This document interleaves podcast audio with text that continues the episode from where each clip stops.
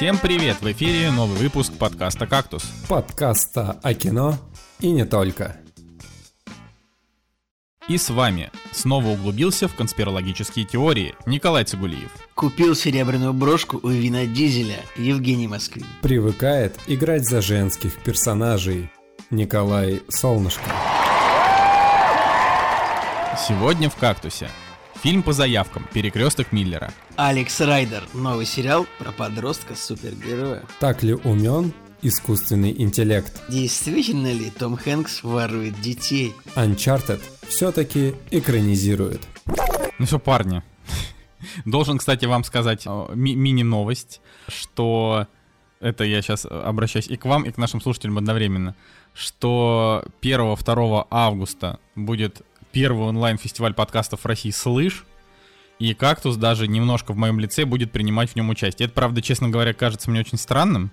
Я не совсем понимаю, что там будет, но буду о чем-то разговаривать с э, другими чуваками из подкастов, чтобы пять человек это послушали. Слышь, ты там давай не облажайся. Да я уж постараюсь, да, это конечно. Вот что, как дела? Забавно, что Николая зовут э, на гостевые подкасты, а мы такие типа... Короче, мы с Коляном как э, плохой и хороший, знаешь, когда справа появляется там ангел, а слева демон, и они ему такие типа разные всякие штуки говорят. И Николай такой всегда выбирает, что нужно сказать. Я просто вешу в, в контактах, как по вопросам, поэтому пишут мне чаще всего. Кстати, вот я хотел выразить свое маленькое, маленькое фи. К нам, значит, пришли организаторы Битфильм фестиваль. Я, я вообще вот сейчас на, на минуточку кактус стал на расхват. Нам на этой неделе уже несколько человек написали с какими-то предложениями, что происходит. А, так вот, э, э, значит, э, пришли Битфильм фестиваль, и они такие говорят, не хотите ли вы посмотреть э, наши, значит, прекрасные документалки и рассказать про них в подкасте? А я как бы понимаю, что Цигулиев тут сразу пролетает, но с Жекой, может быть, кашу-то и можно сварить. А, я говорю, что да, в общем, мы согласны, кидайте нам все, что есть. Мне скинули 5 ссылок, и все 5 ссылок это документалки на английском языке. В одной из них там есть еще английские субтитры, а одна это просто ссылка на медиатеку. Типа, ну да, подпишись и посмотри. Ну вот как вообще, кто так работает? Ну это типа, это смешно было, что ты такой говоришь, вот, а субтитров-то не завезли, ну как бы мы все понимаем, но э, это не очень удобно. Тебе говорят, ну можно поставить там 19 приложений, э, плашек для И посмотреть хрома, с английскими э, субтитрами. 15 приложений, расширений, там это самое, что там покодить, напрограммировать себе субтитры можно, теоретически. Ну, ну нет, нельзя. И то английские, английские, жесть вообще. На самом деле, вообще, а, я считаю, что, ну, как бы устраивается какой-то фестиваль, я, я не знаю, ну, честно, ну, ни, ни, ничего сложного в том, если фильмы как бы есть в доступе уже, у каких-то организаторов, то ничего вообще сложного в том, особенно вообще документалки, вообще ничего сложного в том, чтобы э, пришить для них русские субтитры. Вот вообще ничего, это не знаю.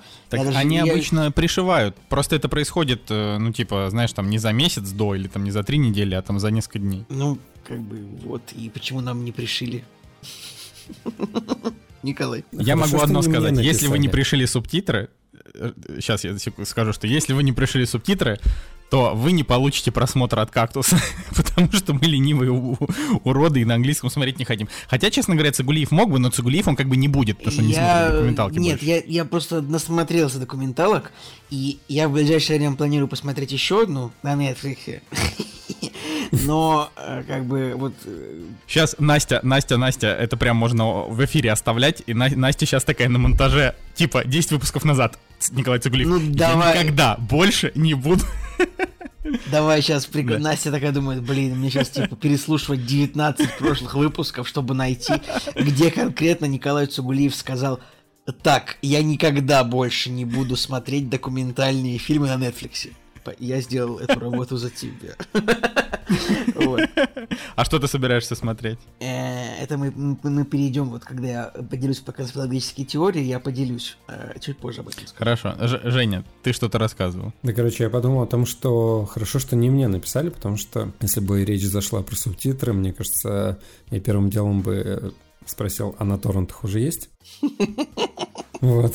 Так что отлично, что в ВК ты стоишь на первом месте, и там написано по всем э, вопросам обращаться с Николаем Солнышко. Это, это грамотный ход э, с нашей стороны редакции. Но э, если говорить, опять же, возвращаемся в 250 какой-то там раз к субтитрам и дубляжу, значит, рассказываю историю коротенькую.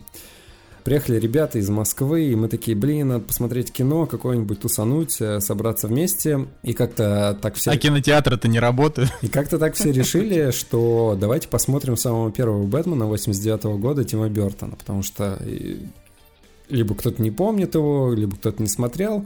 И, в общем, э, так получилось, что Рип, который нам достался с блаженных небес, оказался без эм, без оригинальной дорожки.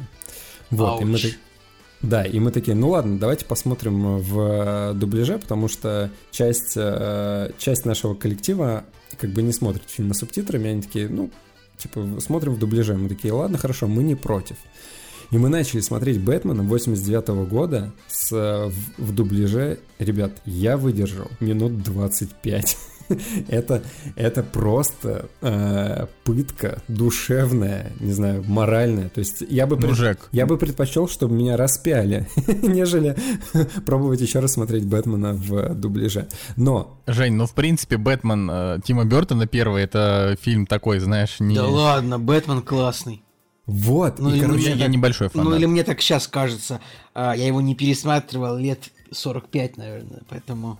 Короче, да, и суть в том, что я такой думаю, блин, Тим Бертон. То есть э, я помню относительно слабо, но все-таки хоть как-то помню вторую часть э, с пингвином потому что она, ну, как-то больше в памяти оставалась. А с э, Джеком Николсоном эта часть, она как-то, ну, затерялась. То есть я помню какие-то отдельные кусочки, вообще самые маленькие, но вот что там было прям э, детально, тяжело было вспомнить, и я такой, значит, так, ага, Тим Бертон, думаю, Майкл Китон, я Джек Николсон, а, опять же, Ким Бейсинджер, который мы недавно вспоминали в «Секретах Лос-Анджелеса».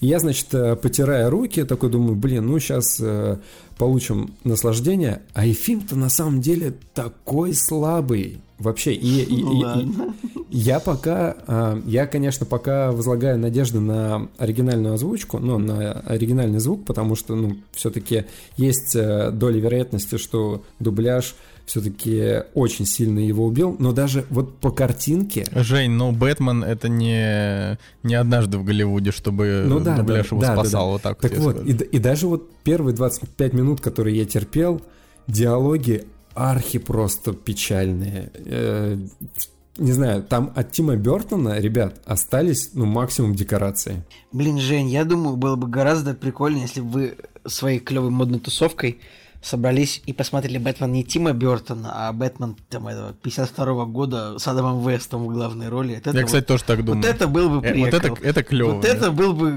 вот как сейчас, это был бы, это был бы флекс, это был бы хайп, это был бы кринж, я думаю. Если, если смотреть э, того Бэтмена, то ты как бы уже априори готов к, ну не знаю, к каким-то скидкам или к не знаю, получению наслаждения именно от э, того, что это старая, старая какая-то вариация Бэтмена. А здесь все-таки, ну, Тим Бертон еще, come on, снимает живой, и он, в принципе, э, признанный гений, как мне кажется, да.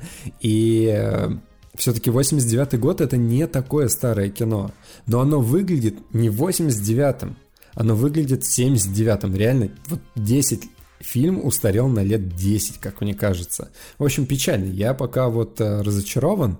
А, все-таки эм, получил я рип с оригинальной дорожкой, вот, и думаю, что сделаю вторую попытку, чтобы досмотреть вот эту первую часть. Я вот сейчас думаю о том, что у, ведь у, у «Кактуса» есть даже спешл про Тима Бертона, я честно ни слова не помню, что мы говорили в этом спешиле, но вот сейчас, спустя года, я, наверное, думаю, что Тим Бертон все-таки спорный режиссер, потому что у него есть картины как очень хорошие, так и крайне средненькие. Да, поэтому вот. пока вот Бэтмена не могу к нему в актив занести. Единственное, что, ну, чуть-чуть порадовался я Джеку Николсону. Он отличный актер, да, ну, тяжело уже, конечно, вот э, сквозь года смотреть на э, такую вариацию Джокера, но все равно, как бы, даже, даже спустя столько времени Джек Николсон, он все-таки, ну, вот какую-то изюминку туда привнес. До сих пор э, можно найти что-то интересное вот в его вариации, но все равно, ребят, это вот прям нужно быть готовым к тому, чтобы себя заставлять это смотреть. Не знаю, посмотрим, что будет дальше. Я продолжу этот эксперимент, потом расскажу в следующих выпусках. Кстати, а, кстати... У, кстати, у Бэтмена 66 -го года, ну, старого, у него рейтинг 6,3 на кинопоиске и 7,5 на MDB. Видимо, нашим людям совсем совсем не, заш... не заходят старые фильмы про супергероев, где они, видимо, бегают только просто руками дерутся, может быть, какими-то веревками еще злодеев связывают, типа без спецэффектов, без бэтмобилей, без бэтмолетов, как бы. Ну там зато не-не-не-не-не-не-не-не-не Бэтмен.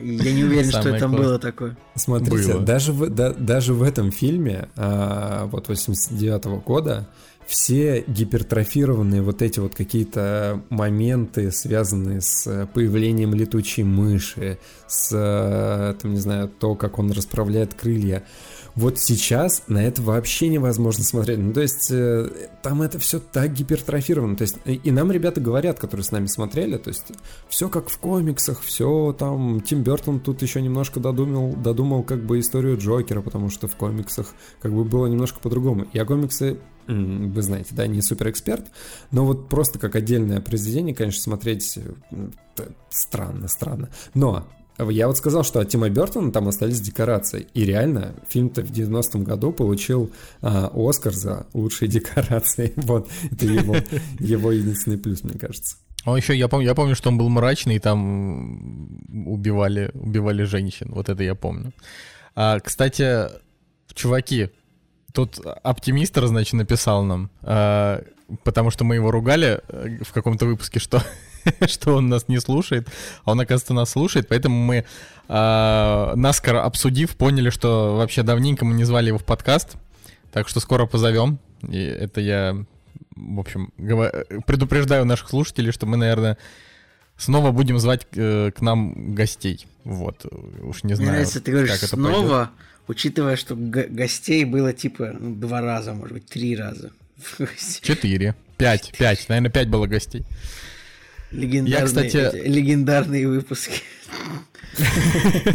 Да-да-да. Особенно первый выпуск с гостем, э, уфологом Николаем, помню, был такой. По-моему, это был выпуск номер восемь. Слушайте, Дав- давно а был. Кто у нас был? У нас был Семен, у нас был Коля, у нас был Оптимистр, у нас был Артем, да? У нас был Илья из Travel Time. А, точно, да, когда-то что-то было вот такое. Да, вообще времена. То есть 5. Кстати, ла...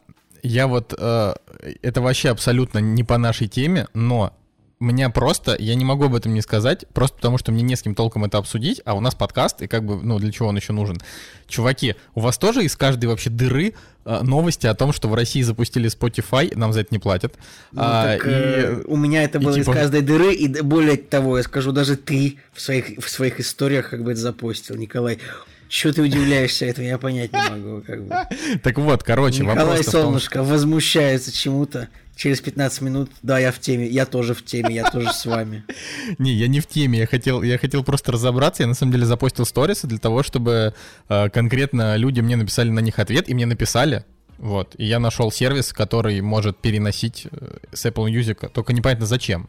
Я у меня такое почему-то в интернете очень большой хайп был насчет Spotify, хотя мне вот непонятно это было, как люди могут знать о чем-то, о каком-то онлайн-сервисе, если он не работает в России. Ну, то есть, ну, я, конечно, понимаю, что люди там путешествуют, может быть, живут даже не в России, кому, кому больше повезло или кто более талантливый.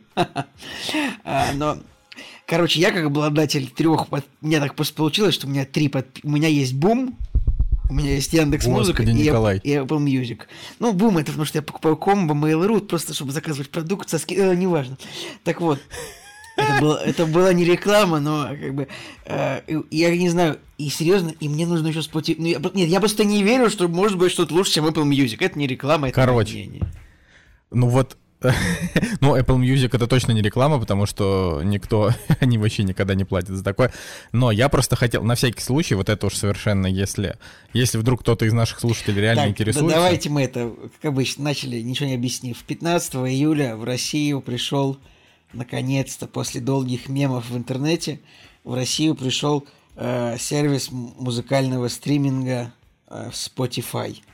Причем его очень должны были популярен- 5 лет назад запустить. который очень популярен в мире. Ну, это типа Самый. такое событие такое сродни прихода Netflix в Россию, наверное, если можно так сказать. Ну, типа, фишка в том, что когда Netflix пришел в Россию, там не было на запуске почти вообще ничего с русскими субтитрами. Он долго раскачивался, и никто не понимал, зачем А нам платить а- такие а огромные Спо- деньги. А в Spotify уже с самого начала наверняка можно послушать все альбомы Любе, я Да, предполагаю. да, да. Все, в Spotify уже все есть, все на русском. Но тут э, я просто к чему вообще вспомнил-то про Spotify. На самом деле это косвенно нас касается. Суть в том, что, ну, во-первых, мы Spotify это самый быть? популярный... Что? Кактус можно слушать на Spotify, Николай? Так вот, вот я же хотел сказать, что это типа самый популярный сервис в мире стриминговый именно по музлу, то есть он популярнее, чем Apple раза в два по количеству подписчиков. И там тема в том, что его в Америке очень любят еще потому, что там подкасты очень сильно развиты, а в Spotify есть подкасты. А, например, в Apple Music нет подкастов, они есть э, только отдельным приложением, а там они, короче, есть, и там это типа очень удобно сделано. Еще все говорят, что а, очень хорошо развита система рекомендаций, что типа в отличие там от Apple Music, в котором вообще нет нормальной системы рекомендаций, здесь тебе будут подсовывать треки, которые тебе нравятся.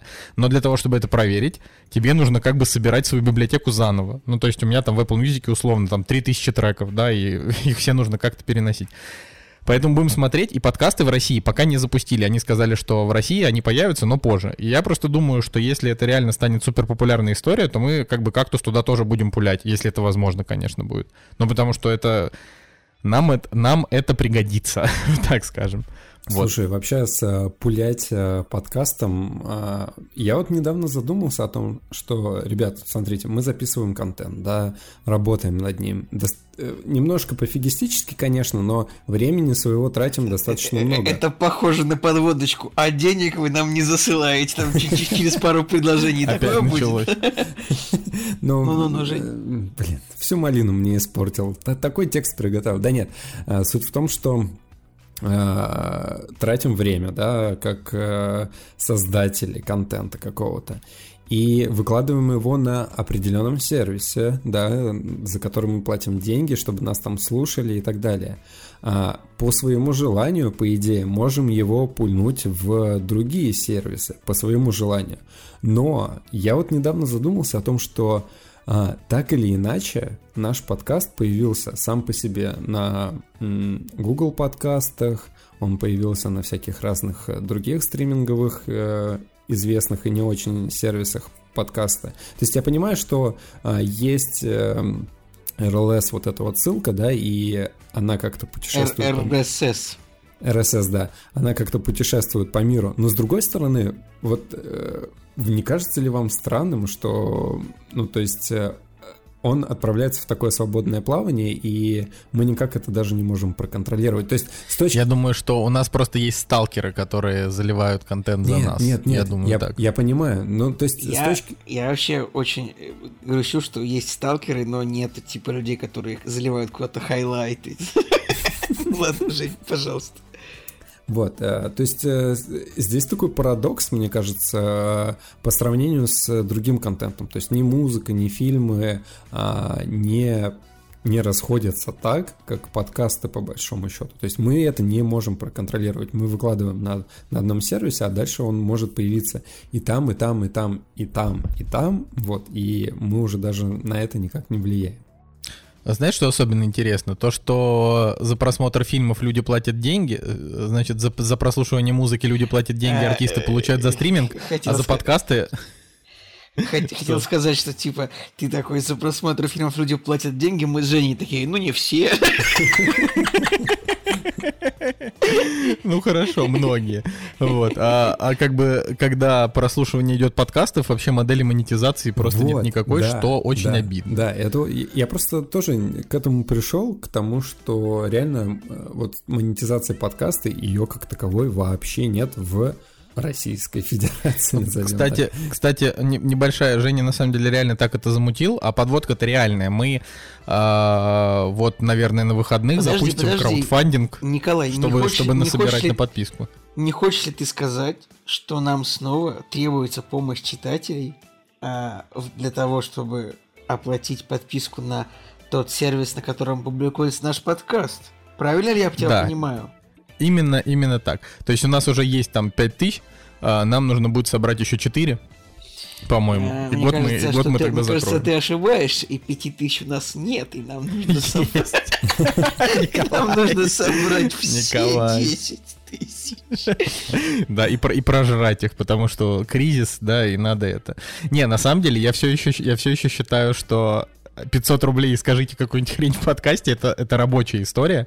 Можно, можно даже так нам закидывать. Но а здесь, ну, мы реально запустим это все дело, и э, так как этот подкаст вы слушаете, значит, 17 и- июля, а, ну, скорее всего, если он смонтируется нормально в этот день, и, типа, запускать мы, наверное, будем 18-19, то просто будьте к этому, будьте к этому готовы и закиньте нам, там, я не знаю, пару соток, потому что, потому что с 22 числа подстер вырубится, и слушать, по-моему, вы подкаст сможете продолжать, а вот заливать мы уже не сможем. Но я думаю, что мы с этим быстро разберемся, обычно проблем никаких не возникало. Да, Ну, люди, люди взрослые, проблемы свои мы решим, если вы нам не поможете и без вас. Ладно, а чё, давайте, давайте, наверное, к чему-то более конкретному. Да, итак, Женя, друзья, что у тебя... Так, Так. вот, конспирологические теории. А, не- Николай недавно... берет, берет в свои руки. Сейчас вам нужно будет э, очень сильно приготовиться к тому, что я расскажу, потому что, ну, эта конспирологическая теория, которую я прочитал, она, во-первых, а, ну, разбросана по, по интернету, и как бы почему-то она, ну, как бы, короче, она связывает еще несколько теорий. Так вот, а, есть такая теория заговора, что есть некое лекарство, которое называется адренохром. Сейчас, ребят, вы просто вы обалдеете. Так, еще раз, чтобы нас не штрафовали за fake news, это я пересказываю конспирологическую теорию, которую прочитал на просторах интернета. А, Это неправда, скорее всего. Но, но, как бы, в каждой Ну шутке давай, доля давай, шутки. бли- ближе Есть некое лекарство адренохром, а, которое очень популярно в Голливуде. Это лекарство, оно позволяет сохранять молодость. Типа, ну, люди не стареют или молодеют, как-то так. А, И суть этого лекарства в том, что оно добывается из адреналина. а, Короче, оно добывается, когда оно добывается из детей, которых пугают. И из-за того, что там адреналин что-то в кровь, надпочечники, я не очень понимаю, как это работает. Но, короче, чтобы получить это, лекарство, некие э, как бы люди в Голливуде, они там на каком-то острове или где-то в пещерах э, похищают детей, пугают их, там истязают и получают это лекарство. Но тут, э, поскольку эта теория, она очень сильно разбросана как бы по разным этим самым, можно, значит, сказать еще, что она связана с другой конспирологической теорией, которая называется Пиццагейт. И Пиццагейт это уже более реально. Значит, э, пицца, в чем состоит Пиццагейт? В 2016 году из э, слитой переписки помощника Хиллари Клинтон, он там, было видно, что он, там- он там обсуждал с владельцем одной из пиццерий э, некую пиццу с сыром, чиз-пицца, что точно, что как бы чиз-пицца, это аббревиатура CP, также похоже на child pornography. Ну, вы понимаете, Господи. да? И таким образом конспирологи обвинили а, значит, демократическую партию, в которой стоит Хиллари Клинтон, в том, что они занимаются похищением детей и всеми этими остальными случаями. Но каким-то об... Короче, и это все связано. И, и, и больше, друзья, даже, даже коронавирус с этим связан, потому что а, значит, и почему же, почему же, как связан коронавирус? Считается, а, что американские власти в лице Трампа и еще кого-то, они, они же что сделали, чтобы накрыть сеть педофилов? Они выдали педофилам, этим, которые похищают детей, они выдали им адренохром, это лекарство, которое добывается из страха детей, они выдали, значит, некоторым людям зараженный коронавирусом этот самый, и таким образом они, а, например, таким образом они выявили людей, которые как бы сидят на этом лекарстве, и называется в качестве этого Том Хэнкс в качестве главы ну, одной из, а, не то что главой, а одним из тех людей, которые занимаются этими вещами, называется Том Хэнкс, просто потому что он один из первых подхватил коронавирус в Америке. Вот, а эту информацию, как считается, как считается, выдал Харви Вайнштейн э, для того, чтобы ему сократили, сократили срок с 88 лет до 23. И это еще не все. Господи. Если вы зайдете в, Инстаграм к Тому Хэнксу, к Тому Хэнксу в Инстаграм, у него есть... Короче, у Тома Хэнкса у него странный Инстаграм, он, ну, какие-то... Он, в общем, очень странный Инстаграм, он постоянно почему-то фоткает просто вещи, которые люди потеряли. То есть у него там есть фотка какой-то велосипедной перчатки потерянной, потерянного весла, э, у него там 10 миллионов подписчиков, и он фотографирует потерянные вещи очень часто. И Иногда он фотографирует потерянные детские игрушки. Что еще больше наводит конспирологов на подозрение, что Том Хэнкс непосредственно причастен Ужасно. к похищению детей.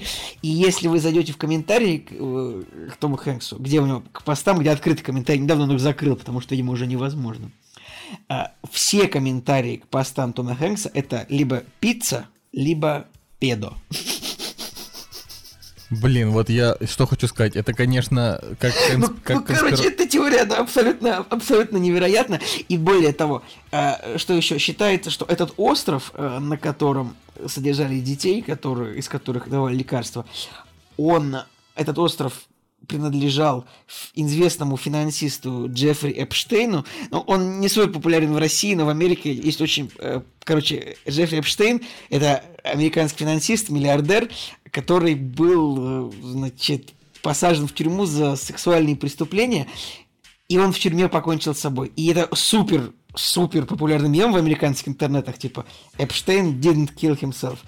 Короче, считается, что этот человек содержал этот остров. И вот поэтому-то я и собираюсь посмотреть документальный фильм про Джеффри Эпштейна. Э, короче, вот это подводочка. Вот это подводка. Ну, короче, на самом деле, Эпштейн, вот он, он очень популярен в американских интернетах.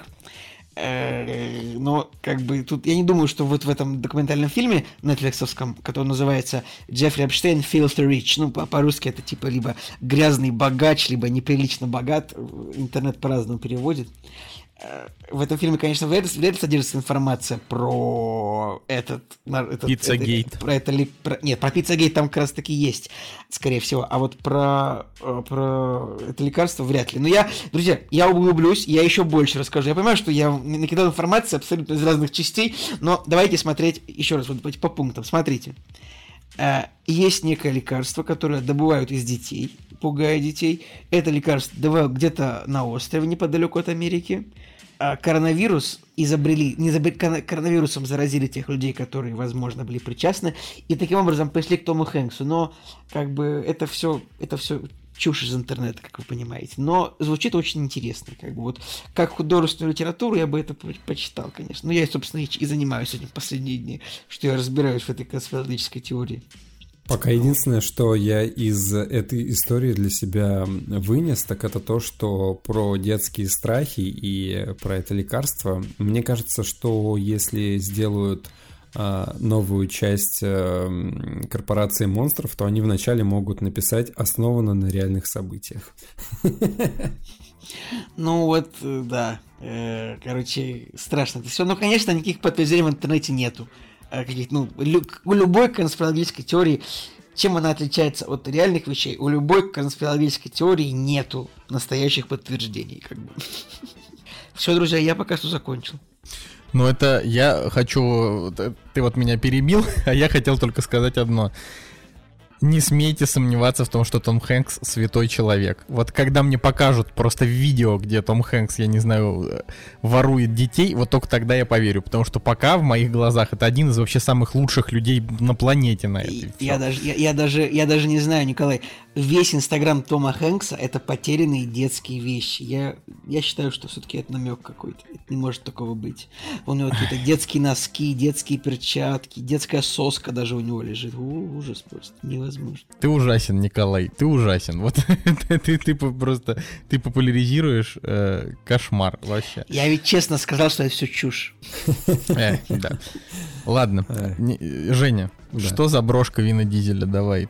Это. Слушайте, у меня, значит, э, произошла история, э, в названии которой э, отсутствует еще и продолжение этой темы. В общем, значит, разъезжал по городу по своим делам, и в определенный момент нужно было заехать за подарком для мамы на день рождения. И Надя мне скидывает адрес, говорит, вот, нужно заехать туда, позвонить по этому номеру и отдать деньги, забрать брошку. Ну, я такой, окей.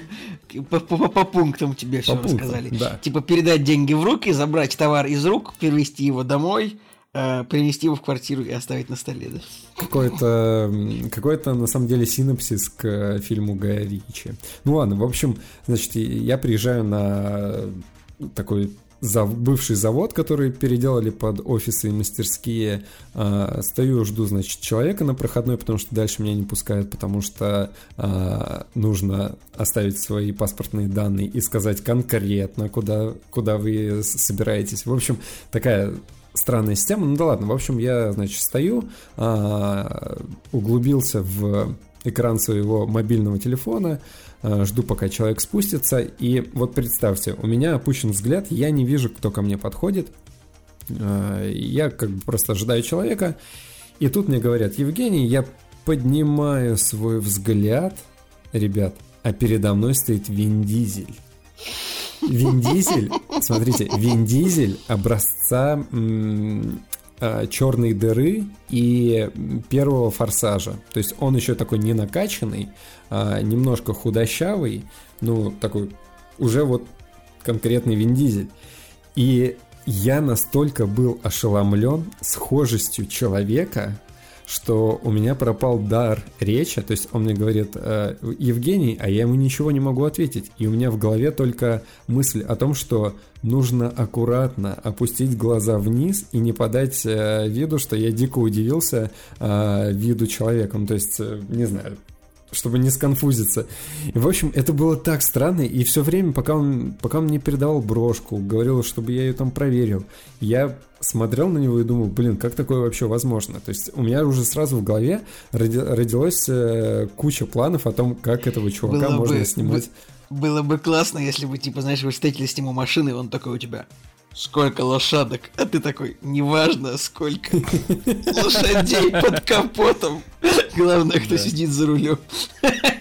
Вот это. да. Неувидающая классика. Помните э, актера, ой, в смысле актера, а, помните человека, который был похож на Леонардо Ди Каприо из России, и с ним мы сразу же начали снимать э, всякие рекламные видеоролики, и он на какой-то момент стал... Только на толстого Леонардо Ну да, на толстого реально был такой. Да, но просто, но просто его открыли, и его стали коммерчески использовать э, во всяких рекламах. Чуть-чуть, да. Да, и я подумал, что, блин, если бы кто-нибудь из коммерции открыл Вина Дизеля вот это вот, мне кажется, он, он бы вообще мог его дублером стать вообще без проблем. Ну ладно, значит, продолжение этой истории. Я немножко ошеломленный, прихожу домой, рассказываю Наде эту историю, все, мы как бы забываем о ней. А на следующий день а, мы отправляемся на московский вокзал в Санкт-Петербурге, чтобы проводить наших друзей на поезд – и значит, мы идем по перрону, уже прошли все досмотры, идем спокойно, спокойно по перрону, и тут э, друг меня, значит, одергивает и говорит, смотри, там э, таксист стоит. И я сначала не понял, то есть у меня не э, включилось мое киномышление, да, и я такой думаю, блин, какой таксист? И он говорит, смотри, Роберт Де Ниро. И я поворачиваю голову направо, и там реально стоит Роберт Де Ниро в образе, в образе из таксиста, а вообще один в один. И я думаю, блин, что за странная ситуация происходит. Каждый день меня начинают преследовать э, супер похожие люди из э, кино. Жень, я вчера встретил в парке даму с поленом, если что, поэтому я уже ничему не удивляюсь. Да. Она тебе сказала что-нибудь мистическое? Я, ну, в первую встречу дама с поленом никогда никому не выдавала ничего, ничего сходу, поэтому... Она только, она присматривалась, да, можно ли доверять. Ну, да, окей, тогда, тогда жди, тебе она позвонит и, значит, скажет какую-то загадочную вещь, и тебе нужно будет понять, о чем она сказала. Вероятно. Слушайте, а я, я, короче, на этой неделе, э, кроме того, что вот мы посмотрели, да, к выпуску, я практически ничего не смотрел, потому что я решил допройти Uncharted. А, вот. И, ну, типа, там, значит, не, не буду долго про, про него говорить, просто суть в том, что а, Вот это, это игра, где ты играешь, это типа последняя часть, которая как бы спин к четвертой, там, значит, ты играешь только за, за женщин, и все мужики, которые там появляются, они в основном несуразные, либо антагонисты. ну, то есть это такая стандартная история, которая последние, последние годы нас преследует. Вот. Я, короче, подумал о том, что нам, на самом деле, реально стоит ждать того, что в ближайшие годы, в принципе, либо мужские главные герои, они просто пропадут, а, либо, либо будет вот на выбор, что ты можешь сам себе создать персонажа, но тогда они будут без персоналиев, то есть это будет просто, просто оболочка. Я на самом деле не понимаю, в чем твоя конкретная претензия, потому что, ну я не знаю, если взять двухтысячные ранние, то там просто невероятное количество игр было, где ты играешь конкретно за женщину. Какой-нибудь Heavy Metal Fact 2, Urban Chaos, том Брайдер 19 частей. Ну, много, игр реально было много. И никто не переживал почему-то, что тут играем мы за женщину. Никак, в чем проблема? Я вообще не переживаю. Мне на самом деле понравилась игра, было прикольно. Я просто к тому, что я подмечаю все больше и больше таких, таких моментов, что вот как бы если ты хочешь игру, в которой, в которой ты хочешь себя как-то ассоциировать с главным героем, то тебе лучше быть женщиной. Ну, вот это то, что я хотел сказать. Это абсолютно без вообще какого-то намека а, на сексизм. Мне совершенно, мне понравилась игра. Вот, но это вообще еще к тому, что Uh, наконец-то эти многострадальные съемки Uncharted, они же начались. Том Холланд запилил первую фотку, которая абсолютно ни о чем не говорит. Не-не-не, подожди, Но... это не первая фотография. А, на самом деле до этого была еще фотография, где стоит Том Холланд, он сделал Э, лук в зеркале, э, в общем, где он такой накачанный и уже такой повзрослевший, матерый э, молодой человек. В общем, вот как бы той фотографии он уже дал понять, что Uncharted начинается. Ну, это понятно. Но вот я, конечно, хочу сказать, что пока не вышло, пока, пока не вышел фильм, пройдите игры, они очень крутые и недолгие. Вот, они там, не знаю, часов по 10 каждая. Поэтому да, но это так, это, так, небольшая лирика.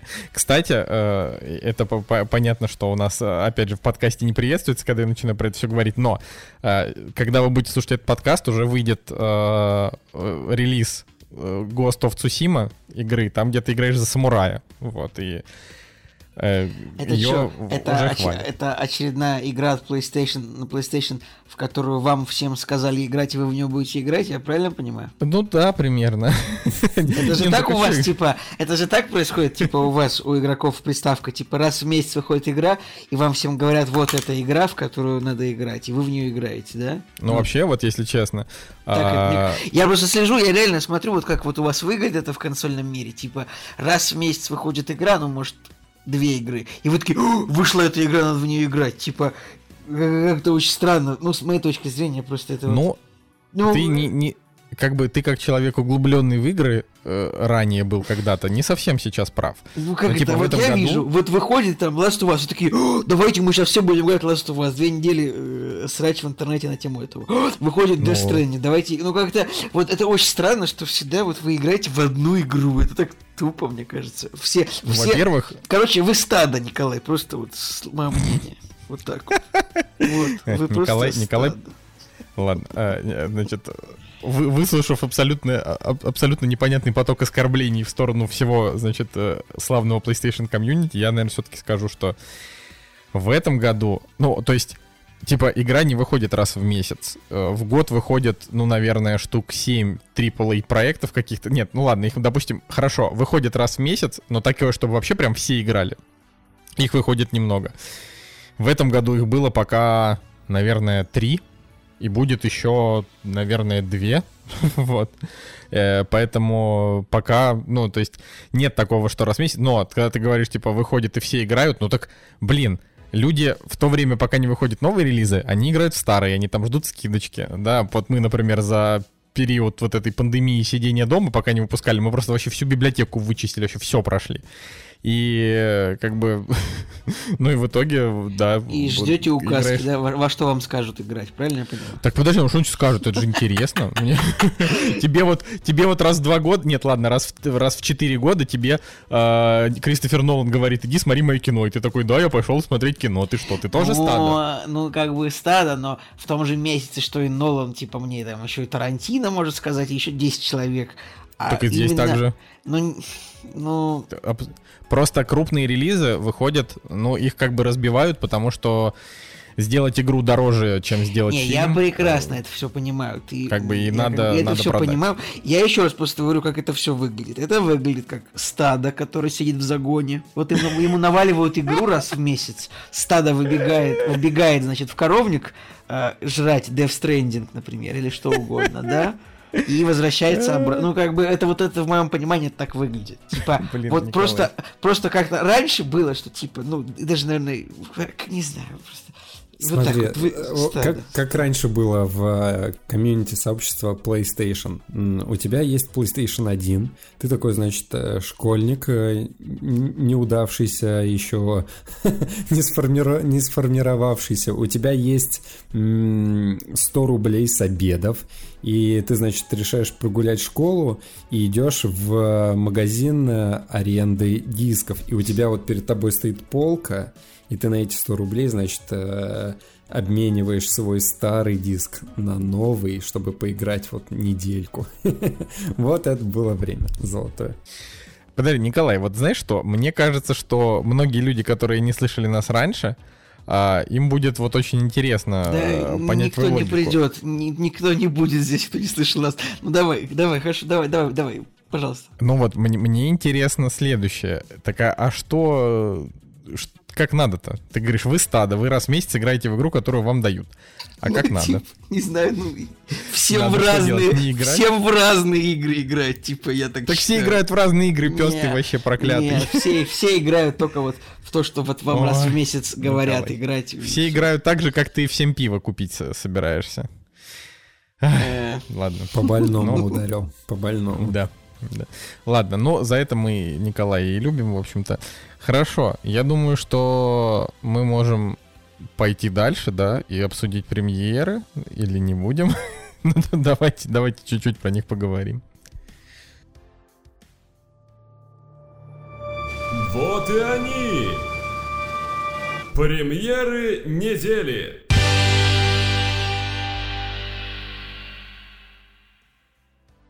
Так, друзья, 16 июля, э, примерный день, э, цифровые релизы обсуждаем. Ну, обсуждать нечего, так что едем дальше. Это это про- это просто шутку, это никто не поймет, потому что я, как обычно, я сказал, да, сейчас много мы всего обсудим, а потом нет, обсуждать нечего. Итак, друзья, сегодня выходит три фильма. Эм, Да, три фильма. Значит, у нас есть фильм с Дэниелом Рэдклиффом. Фильм называется «Побег из Притории». Э, Есть фильм «Морские паразиты», ирландский фильм. И фильм «Мой шпион». В главной роли там играет Дэйв Батиста. Причем этот фильм, я помню еще... Я еще трейлер еще в кинотеатрах от этого фильма смотрел. Типа, он должен был выйти, потому что раньше. Но, собственно, теперь, значит, э, уже straight to DVD, насколько я понимаю. В- вопрос. А, а ты точно смотришь июль, а не август? Да, мне кажется, ты Потому что... решил на Потому это. что... А, ребят, а я чё открыл? Я чё? Я чё? Нет, кор- я чё, открыл просто кинопремьеры, а вы цифровые? А, я забыл, в каком мы мире живем. Цифровые релизы. А, ты просто открыл Про- релизы, блин, просто я открыл просто премьеры, и там типа, ну, реальные фильмы уже пошли. Так, Ты живешь в нормальном мире, а мы были готовы разгребать самое дно, потому Да, что... вот слушайте, если- реально. Смотри, если открыть цифровые релизы, то там есть, а, например, фильм с Томасом Джейном и Лоуренсом Фишберном 2015 года, который называется, типа, «Некуда бежать». Слушайте, а у меня вопрос...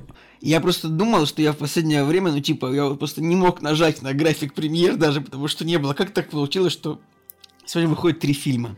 Неужели, правда, какие-то сеансы где-то уже есть? Ну-ка, нажму-ка я расписание билеты «Побега из притории».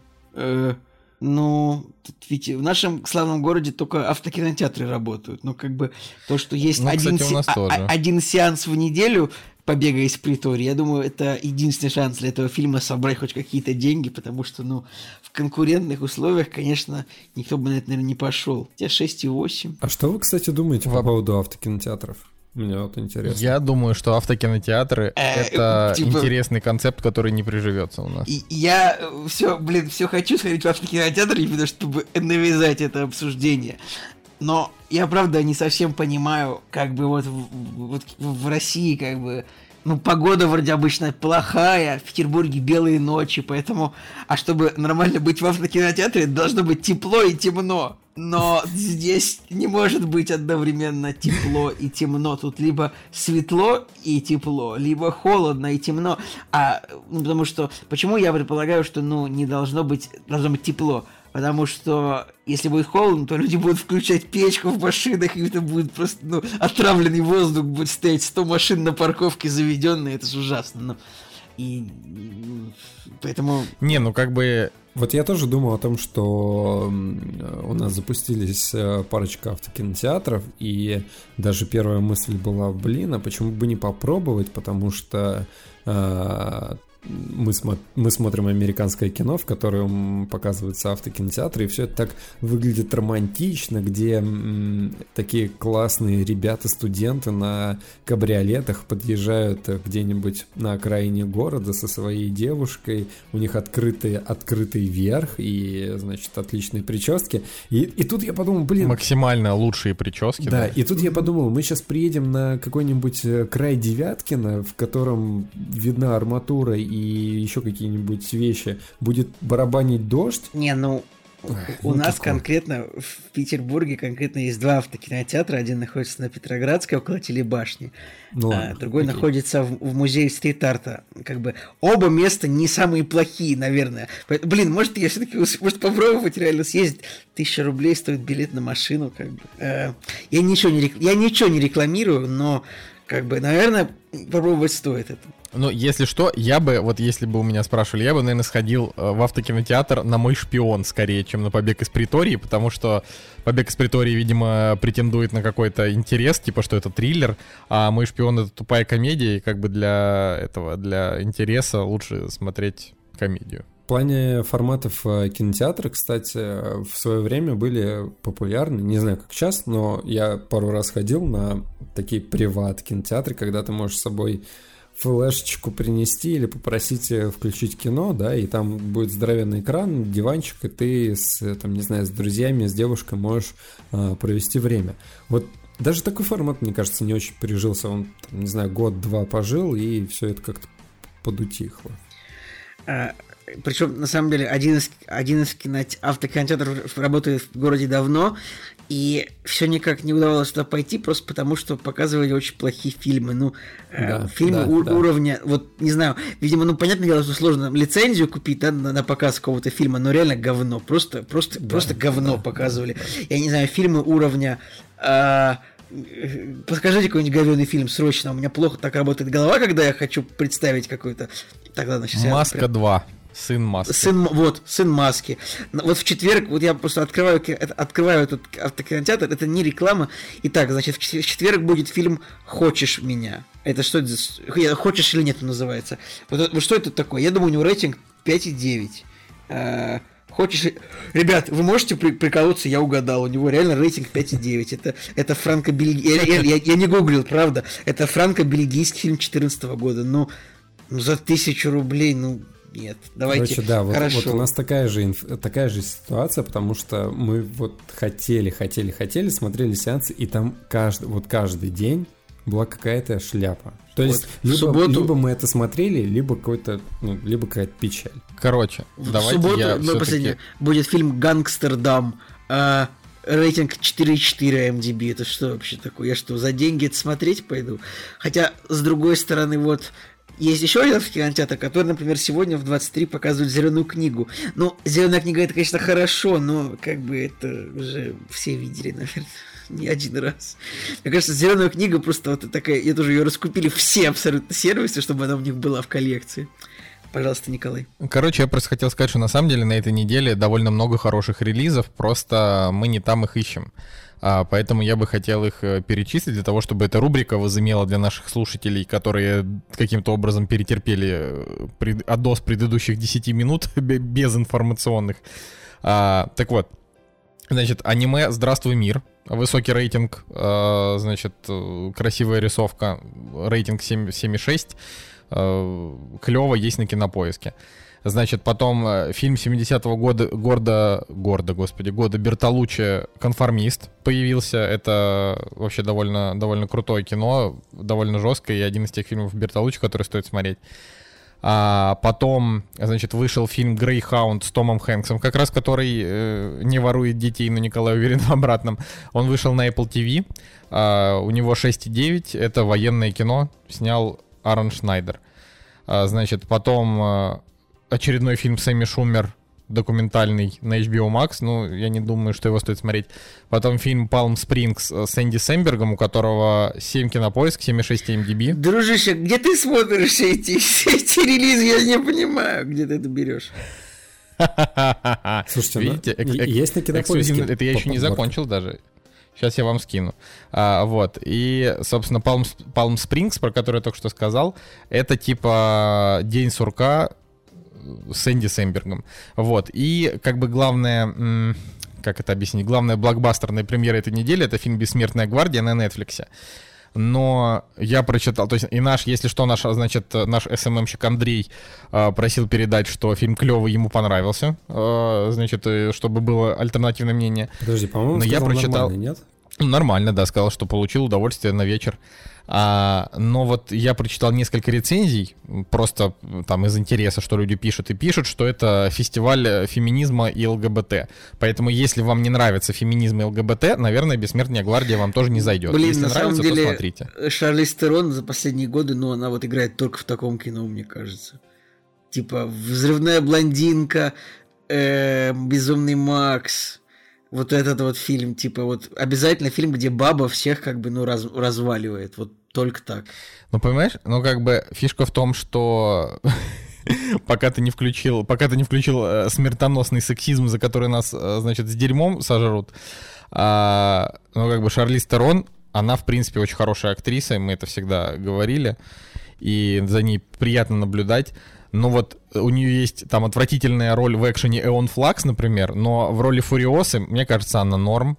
А В роли взрывной блондинки. Мне ну, кажется, то есть было сама бы- взрывная Было бы, кстати, классно, наверное, все-таки как-нибудь запустить такой постулат в интернете, что э, Безумный Макс это тот же Эон Флакс, просто снятый хорошим режиссером. Ну, это, это не так. Это все-таки в Безумном Максе, кто бы что ни говорил, э, там Макс главный герой, а не Фуриоса. Ну, да, А, да. Ну вот, да я, блин, да я специально пересматривал недавно Безумного Макса, потому что мне в голову за все эти годы кто-то пропихнул мысль о том, что это дико феминистическое кино, и типа ты просто... Я пропихнул тебе эту мысль. Так не только, это многие, но Так это, как бы, ну это не Николай, так. это потому что это правда. Это, это как пропихнуть Да нет. мысль. Это как пропихнуть мысль. Я, я, я не знаю, что, ну, а, какой-нибудь, блин, что 12 лет рабства, типа, это антироссийское кино, знаешь, вот такое какое-нибудь. Или там зеленая книга. Так это же очевидно на поверхности лежит. Да, да, им- именно, именно это и лежит на поверхности. Ну, короче, э, без, бессмертная гвардия, если что, да, вот она тоже есть. Короче, на этой неделе есть что посмотреть. Но у Бессмертной Но- гвардии рейтинг все-таки 6,2. Ну, тоже надо сказать об этом. Вообще, вот, Да, ребята, у меня неё- такой вопрос. Когда полнометражным фильмом от Netflix получится вот преодолеть шестерку? Когда Так это произойдет? же. Например. Ну, алло, Рома. Но, Ни- Николай, я тебе могу сейчас э, назвать пять развлекательным, штук. Развлекательным. Смотри, пять яр- штук. яркость с Уиллом Смитом. 6 с хреном Так там это были плохие годы. А, это были... Потом этот э, Тайлер Рейк, вот мы смотрели, 6 с хреном. Этот, наверняка, мне кажется, у фильма Король наверняка он ниже семерки уже опустит. Черт, 7-1, козлина. Выкуси. Ну, во-первых, ну, ты, ты имеешь в виду художественное кино, да? Ну, ладно, Долли Майт Художественное. семерку не преодолел. Художественно. Это я согласен. Ну, Unorthodox. Это мини-фильм. Ладно, это, все-таки сериал. Вот именно фильмы Netflix все-таки вот как-то вот реально вот 90% фильмов игровых Netflix, они вот в шестерке держатся на кинопоиске. Интересно. Это правда. Тут, тут Николай полностью прав.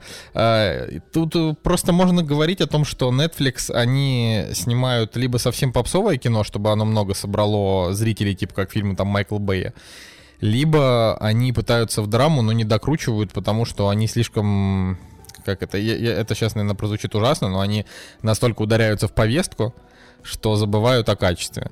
И такое замечаешь, э, ну, такое часто замечаешь. Ну, смотри, ну, допустим, платформа, да, фильм, который э, ты так не любишь, у него, у него 7,1. Ну, мне кажется, И- что платформа, она была изначально Netflix снята. Мне кажется, это просто испанское кино, которое Они выкупили её, да. выкупили. Это не, не считается. Если это не совместное, не я, считается. может быть... Но, э, да, как бы Netflix нужно, э, ну, нужно усилять э, планку качества в отношении фильма. Но, с другой стороны, вот если сейчас э, убрать ненависть Жени к Тайлеру Рейку, то тройная граница, Тайлер она, Рейк... она в э, там- шестерке тоже тройная граница. Да, да, да. Но я просто говорю, Я что вам вот даже скажу, там что, «Птичий наверное, короб», анниги- аннигиляция, хоть она была снята и не для Netflix, но она тоже в шестерке.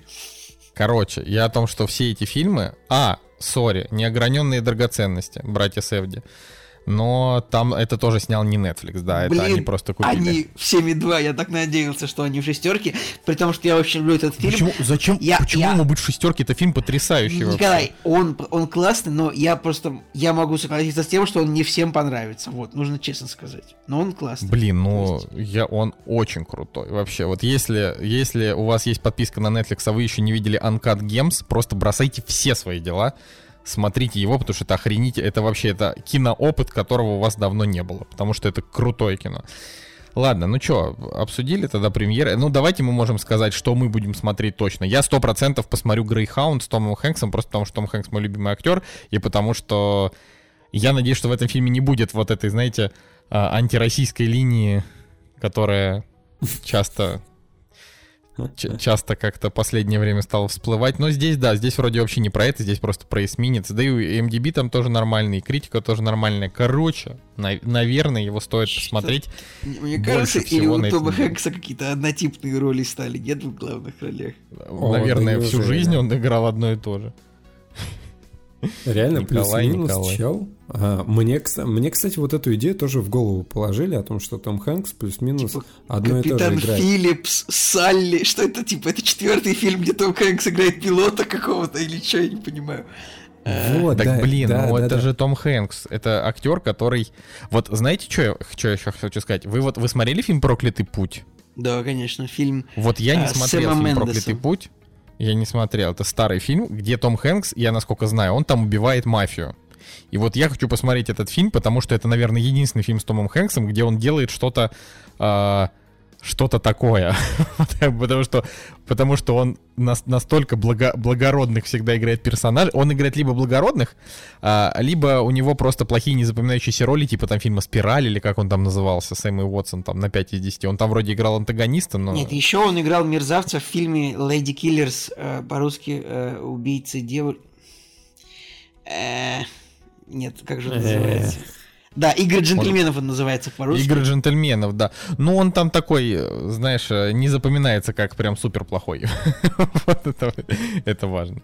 А тем временем, кстати, у, у, у- третьего сезона тьмы метакритик 92. Это, это для тех, кто еще не Ребят, смотрел мы тьму. еще раз напоминаем вам, напоминаем, что «Тьма» — это один из пяти лучших сериалов за последние 10 лет.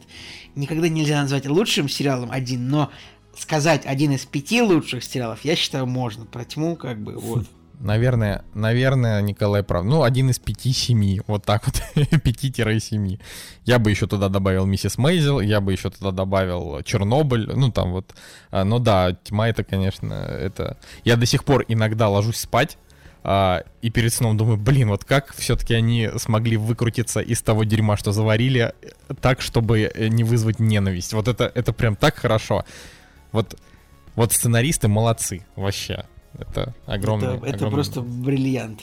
«Тьма» — это сериал просто бриллиант среди вот всего Жека, а что ты будешь смотреть на этих считаю. выходных? Рас- расскажи нам. Слушай, из э, того, что у нас было в списке, который ты перечислил, я, наверное, ничего отсюда не буду смотреть. Э, Откопаю что-нибудь старенькое или же из рекомендаций наших подписчиков э, что-нибудь посмотрю, потому что, ну, ребят, премьеры все вот эти вот, да, все вот за все это время, ну дай бог, один-два интересных фильма было, может быть. Ну, я не беру сериалы, да, сериалы, окей, круто, но просто на них сейчас времени как-то вообще нет. Но, кстати говоря, я наконец-таки добил серию Adventure Time про Бима, вот, и нашел на нее время, и мне, кстати, очень обидно и странно, что нету хайпа по вот этим спешл-сериям. Это очень странно. Че, пошли дальше? Пошли. «Кактус» — подкаст о кино и не только. А, так, на этой неделе нам посоветовали много фильмов. А, некоторые из них мы смотрели. Например, там был разговор про середину 90-х. Э, я сразу скажу, что классное, приятное кино. Смотрите обязательно, супер. Где-то я про него уже рассказывал. А, и, в общем, из того, что нам посоветовали, а, самым, наверное, интересным в этот раз показался фильм «Перекресток Миллера». Это фильм 90-го года э, братьев Коэн, которых мы очень, очень сильно любим, постоянно хвалим и вообще.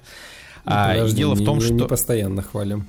Ну хорошо, очень сильно любим, часто хвалим. Да? Ты прям как... Я просто хочу напомнить ту историю, когда я решил посмотреть э, «Воспитание Аризоны» или «Воспитывая Аризону», в общем, тот фильм с э, Николасом Кейджем, и когда я узнал, что это Коины, во-первых, я его не смог досмотреть, потому что он адовый. Но это давайте я так вкратце, да, вдруг кто не слышал.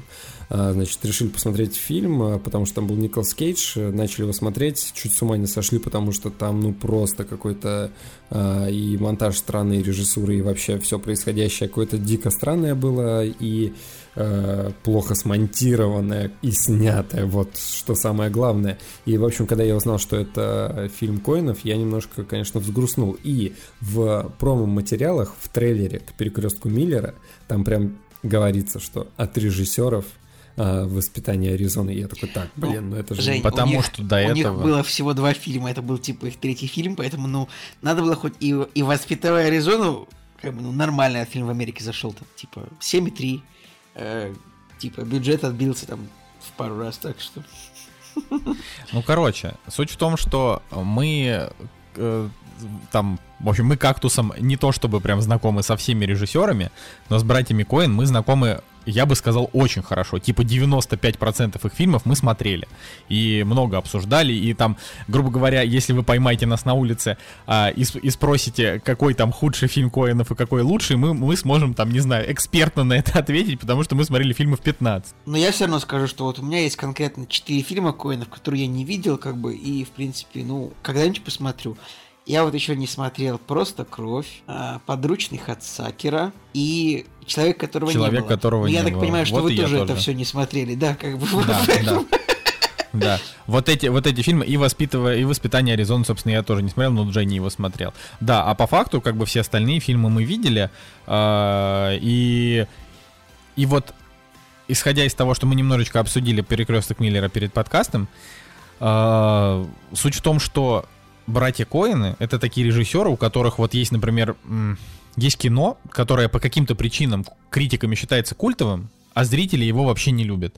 Например, фильм «После прощения сжечь». На мой взгляд, это просто санина. Ну, типа, он я, очень я плохой. люблю, он веселый. Я считаю. Вот. Он веселый, вот. абсурдный, а Николай любит, прикольный. А вот, а я вообще просто его не понял. Например, есть фильм «Старикам тут не место», который считается просто всенародным шедевром, а я его, я его просто не понял, поэтому я даже оценку у него убрал, просто чтобы не позориться, потому что мне он просто вот вообще не понравился. Точно так же, как и «Фарго» первый, да, мне вот, например, не зашел. Я люблю «Фарго». Э, к старикам отношусь да. так, соу-соу.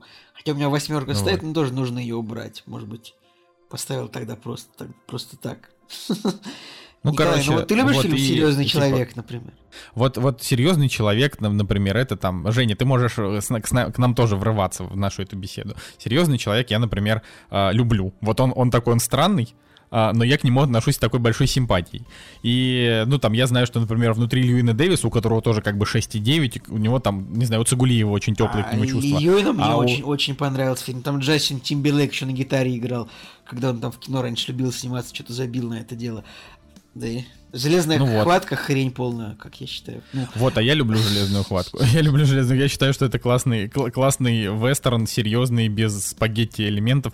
А, допустим, Да здравствует Цезарь, это вообще, я считаю, самый недооцененный в кино, потому что у него как бы 6,5, а я считаю, что фильм от начала и до конца гениален. Жека, а, давай. Можно в словах. Какое? Да, здравствуй, Цезарь, он просто получился немножко постироничным, так что люди просто не поняли его. Я считаю так. Типа это, это вот подлодка коммунистов, на которой актер уезжает. Это, ну, это было как бы он слишком получился слишком кринжовый для того, чтобы быть фильмом, снятым там 60-летними мужиками. Типа, поэтому его зрители не поняли вообще. Вот так вот, Николай. Э, Женя, ну три раза спросили, ну да давай. блин, ну я... Че ты телеграм не читаешь, что ли? А, ты я телеграм не читаю, да. Подожди, я потому что, знаете почему? Потому что я выключил... Извините. Женя пишет, «А, у меня у меня кипятится чайник. Пять минут, говорит там Женя Москвин. А, короче, да, это, это, это очень смешно. А, я просто выключаю, значит, этот интернет на записи, потому что чаты разрываются, и это, честно говоря, бесит. А, ну, в общем, у нас, значит, э, вот прежде чем мы перейдем к перекрестку Миллера, да, когда уже не там закипит чайник, а, я, я могу еще кратенько, если кто-то вообще не знал, э, у нас есть целый выпуск про коинов, который мы когда-то проводили, да, кажется, он есть, потому что не- не- нельзя быть уверенным после 250 выпусков, что есть какой-то конкретный выпуск. Николай, А, Николай, и- я думаю, что мы должны просто про каждого режиссера говорить, у нас есть выпуск, как бы, э, ну, наугад. Так, ребят, про фильмы с Томом Крузом у нас есть выпуск. Да, ребят, про Содерберга у нас есть выпуск. Ну, нету. Ну, кто проверит? Да, а Кто да, проверит это? Есть? в нет? смысле, кто проверит, Женя, найд... О, господи, Николай, найдутся те, кто проверят, и тебя потом ткнут носом просто в это.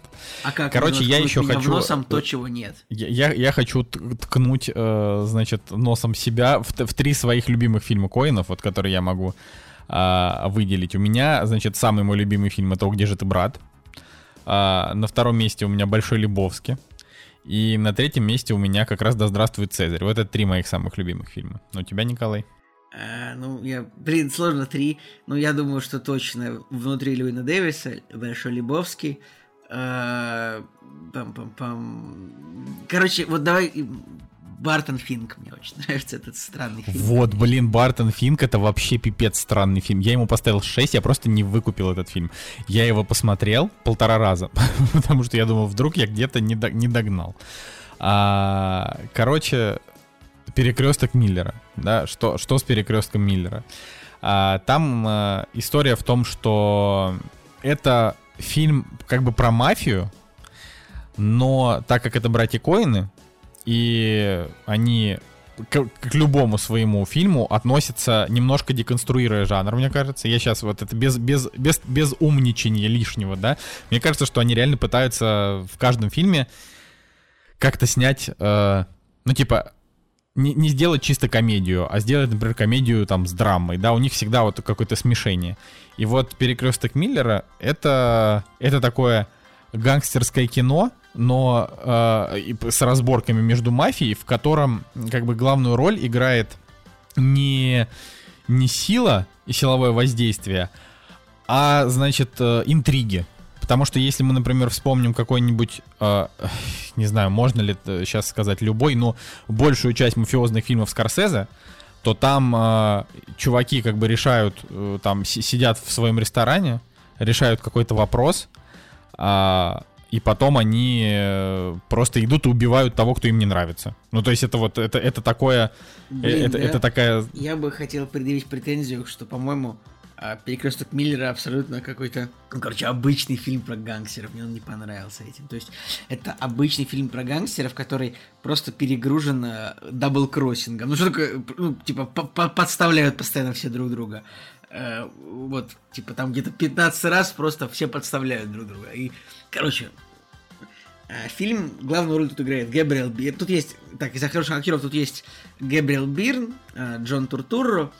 а, и, кстати, тут есть э, этот э, Господи, боже что мой, я забыл имя актера, который...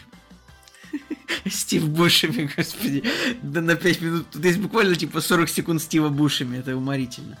А, вот. Это Альберт правда. Финни, Альберт Финни тоже хороший актер, но как бы уже не нашего поколения, наверное. а Лет 15 он уже не так светится. Да ладно, Но- здесь на самом деле по актерам э, вот из, и- ты как бы О, видишь... ча- э, чайник закипел. Да нет, тут еще пошла. Ребят, ладно, история такая. Просто отключили воду, и э, приходится кипятить чайник старым добрым способом. Вот. И поэтому, чтобы не травмировать ваши уши, пришлось э, ненадолго выключить звук. Ну ты продолжай. Я про актеров хотел сказать о том, что э, фильм 90-го года, и э, и понятно, что актеры там нашего, не нашего поколения, но даже для 90-го года, а, то есть лица знакомые, но вот так вот сходу назвать имена очень тяжело.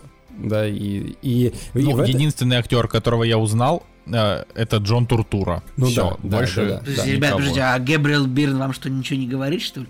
Вот как бы я лицо его помню, а где он играл, я не Ну, помню. я не знаю, например, он, он играл, типа, злодея, он играл э, в боевике со Шварценеггером, он играл дьявола, типа, в фильме «Конец света». Э, да, блин, ну, миллиард фильмов. В «Подозрительных лицах» он играл одного из этих самых, одного из чуваков, Да, которые да, да, да, решали да. все эти вопросы. Э, короче, это очень известный актер, у которого есть даже какие-то награды. Вы чего? Вот Гэбриэл мы тоже, мы, мы когда начали смотреть, мы такие, так, э, знакомое лицо, но, опять же, без э, серчинга мы не могли вспомнить, что он был в «Подозрительных лицах», которые мы посмотрели, условно говоря, там, год назад. В общем, ну, так вот. Но с, другой стороны, здесь в этом и кроется главный плюс. То есть а, мне было интересно смотреть на актеров, и а, я их как будто для себя открывал в первый раз. И когда а, и когда в кадре появляются там условно Стив Бушеми и... Ох, господи, женщина-то из трех билбордов, как ее зовут-то? Фрэнсис Да, Макдорманд. Фрэнсис Макдорман. Ты такой, вау, круто. А еще знаете, кто там появился? А еще там появился... Ой, вот и вот я влетел. Э, Сэм Рейми. Сэм Рейми там играет Это эпизодически. не Да, Сэм да, да. Рэйми, это его брат. Разве нет? Брат. Это брат Сэма Рэйми. По-моему, брат это был. его младший брат, который еще в, в, в Зене Королеве Нет, воинов играл. Нет, Это нет, Сэм Рэйми? эпизодическую роль в фильме сыграл известный режиссер Сэм Рейми. Ладно, просто он там молодой, типа у него у его брата более дебильное лицо просто. Это, тот- он там типа это во время перестрелки он там был, но я был уверен, что это его брат. Ну да ладно. Ну, кстати, реально было приятно узнать Фрэнсис Макдорманд, потому что она, ну, типа, для людей, которые смотрят все вот эти вот фильмы братьев Коинов и а-ля братьев Коины, да, она уже такая немножко родная, то есть ты такой Ребят, думаешь, «О, а напомните мне, где там была Фрэнсис Макдорманд, извините. ну, в смысле где? Три билборда, Фарго. Нет, где Ну. она была в перекрестке Миллера? Она, Она короче, играла... Да, Так, ребят, секретаршу, просто я ты ее, нахожу. она... Две секунды. Я не нахожу ее в титрах, честно говоря, вы ошибаетесь. Она играла Они ее секре- убрали из титров, потому что ее нет в титрах. Ну ладно. Да, да, секретаршу мэра, и типа она, э, у нее была именно роль такая, что она как бы Гэбриэл Бирн, который, он, значит, зашел в кабинет, и она ему такая, типа, подмигнула, и он ей тоже подмигнул. То есть это, это была такая непонятная сцена, потому что ее персонаж ни- ну, никакую роль не играл. Да, это, это прикольно. Ну, короче, возвращаясь к... Вот лично, на мой взгляд, к тому, что коины, они Видимо, немножко деконструируют. Видимо, то, что я не заметил Фрэнсис Макдорманд в фильме, значит, я фильм жопой смотрел. Ну ладно. Да, а- а- а- однозначно. Вот, и, короче, я, я могу сказать, что мне понравилось, что здесь кино как бы не про, не про перестрелки, а про э, вот э, double, как Николай И- говорит. Double crossing. Женя, я сейчас у Жени спрошу. Жень, а как тебе, типа, пятиминутная очередь из автомата Томпсона, которую делает этот самый э, гангстер Лео, когда нападают на его дом? Ну, ты же тоже, ты же тоже должен иронично относиться к таким моментам, когда он, типа, просто две минуты из автомата стреляет, не перезаряжаясь. Момент же классный. Она визуально, вот эта сцена, она визуально очень классная. Но, э, опять же, я ее воспринимал именно... То есть реалистично, да, ее просто невозможно воспринимать. И это забавно, потому что здесь какой-то парадокс э, и- реалистичности и именно вот, не знаю, саркастичности или в как- какого-то вот этого вот тонкого юмора, да, на котором фильм частично построен, потому что а, он там выпрыгивает из окна Аки Бэтмен, а, которому 20 лет, да, а по, по- по большому счету старый хрыч уже. Да, мужику там лет 60, да. Ну, и он там просто, он выкидывает Томпсон, выпрыгивает из окна за ним, стреляет там просто э, очередью, и, ну, я не знаю, ну, сколько рожок у Томпсона, ну, я не эксперт, ну, там, 70 патронов, условно, да, там, скажем, ну, ну, типа, очевидно, не, не пару минут он будет ну, да, а он стрелять про- без перерыва. просто- но э, как бы и, и я такой, и вот первая мысль, да, у меня была, у ребята, что это, что это косяк какой-то. А потом я понимаю, что да, да нет, это же, блин, в прикол, наверное, ну, да не наверное, а в прикол Ну, это сделано. прикол. Понятное дело, что это прикол, да. Да, и, и в этом, и когда я это понял, я вот эту сцену, я прям ее смаковал. То есть, как он долго расстреливал там этого бандита, потом как он долго стрелял в машину, как, э, не знаю, там, терминатор какой-то. В общем, да, это, эта сцена, она настолько выделяется самом из деле- фильма, что я прям, ух. Э, Что мне понравилось из шуток в этом фильме? Вообще мало юмора достаточно, но шутки там хорошие в том, что типа мэр города получает указания напрямую от бандита, и два раза там шеф полиции говорит два раза, типа, я тут шеф полиции, я тут ничего не решаю. Вот это было, это мне понравилось, потому что это хорошая, как бы, а, деконструкция, что это ирония, сарказм, все эти слова, которые, ну, как бы, используются критиками. Это было весело. Но так еще раз, в целом мое мнение. Э, просто, ну, может быть, просто поздно посмотрел этот фильм уже, типа 30 лет фильму, и, наверное, уже очень много после этого я видел еще фильмов, где постоянно гангстеры друг друга предают, какие-то интриги плетут, все это делают, поэтому, как бы, мне не понравилось, то есть... э, В целом, как бы, актеры молодцы, хорошо, ситуации все правильно сыграны, все вот ведут себя как надо, там все поставлено хорошо, все перестрелки, там, э, все моменты. Но сценарий, как бы, я считаю, что вот, когда вот, вот, э, я считаю, что когда Коины снимают вот не про бандитов, как-то вот, они, как бы, нет, в фильме только бандиты, да, считаю у него, а как, как бы, э, короче, другие сценарии у Коинов гораздо более вариативные, мне вот они больше нравятся. Условно, а какой-нибудь Большой Лебовский, там то, что, ну, обычные просто чуваки какие-то, которые играют в боулинг, они там сталкиваются с бандитами, и это прикольный. А тут вот, когда просто все люди из одного мира между собой общаются, мне как бы это, по- по-моему, не, не круто, не, не интересно как-то, вот, мне не понравилось. Блин, я не знаю. Ну, я, Вот я тоже не знаю. Я просто, опять же, несколько выпусков назад я там говорил о том, что, наверное, фильмы про, про вот эту мафию не для меня, и сейчас я, посмотрев там, грубо говоря, два сезона Сопрано, там, я не знаю, и все это, все это, а, мне кажется, что я скорее просто не попадаю в категорию любителей бандитских фильмов про мафию в- там во второй половине 20 века, вот так. Потому что вот эта итальянская мафия, они реально кажутся мне максимально несимпатичными персонажами, не, только считая крестного тут, отца. тут еще и ирландская мафия, Николай. Нет, я вообще говорю про- именно про вот про Скорсезе. А вот то, что сделали Коины, мне понравилось именно потому, что это Коины. Вот, допустим, есть у них Бартон Финк, да, это такое кино, которое вот Цигулиев там любит, а я не понял его, поэтому поставил ему 6, но я как бы не претендую. Суть в том, что, например, Бартон Финк — это фильм, в котором вообще ничего за весь фильм не произошло. То есть он очень странный, Ну, он типа, какой-то про паранойю. пытался писать сценарий там или книгу. И Да. просто- Вот. И он как бы, и он очень, он очень странный, он наполнен странными сценами. И вот это, это такая коиновщина, когда им просто дают карт-бланш на то, чтобы снимать вот что они хотят. Да, это вот такое, такая классика. А перекресток Миллера, а, это, это вот как бы, когда Коинам сказали, давайте вы снимете в своем стиле, но это будет гангстерское кино, типа про 30-е.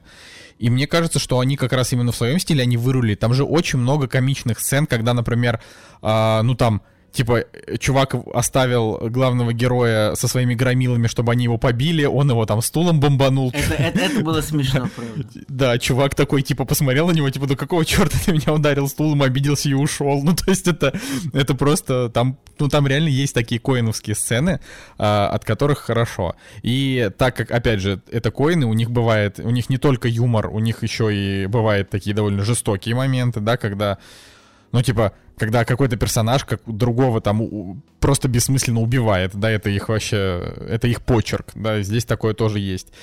И как бы единственное, что мне не хватило, а, давайте немножечко, два слова я скажу про сюжет, дальше вы там перехватите.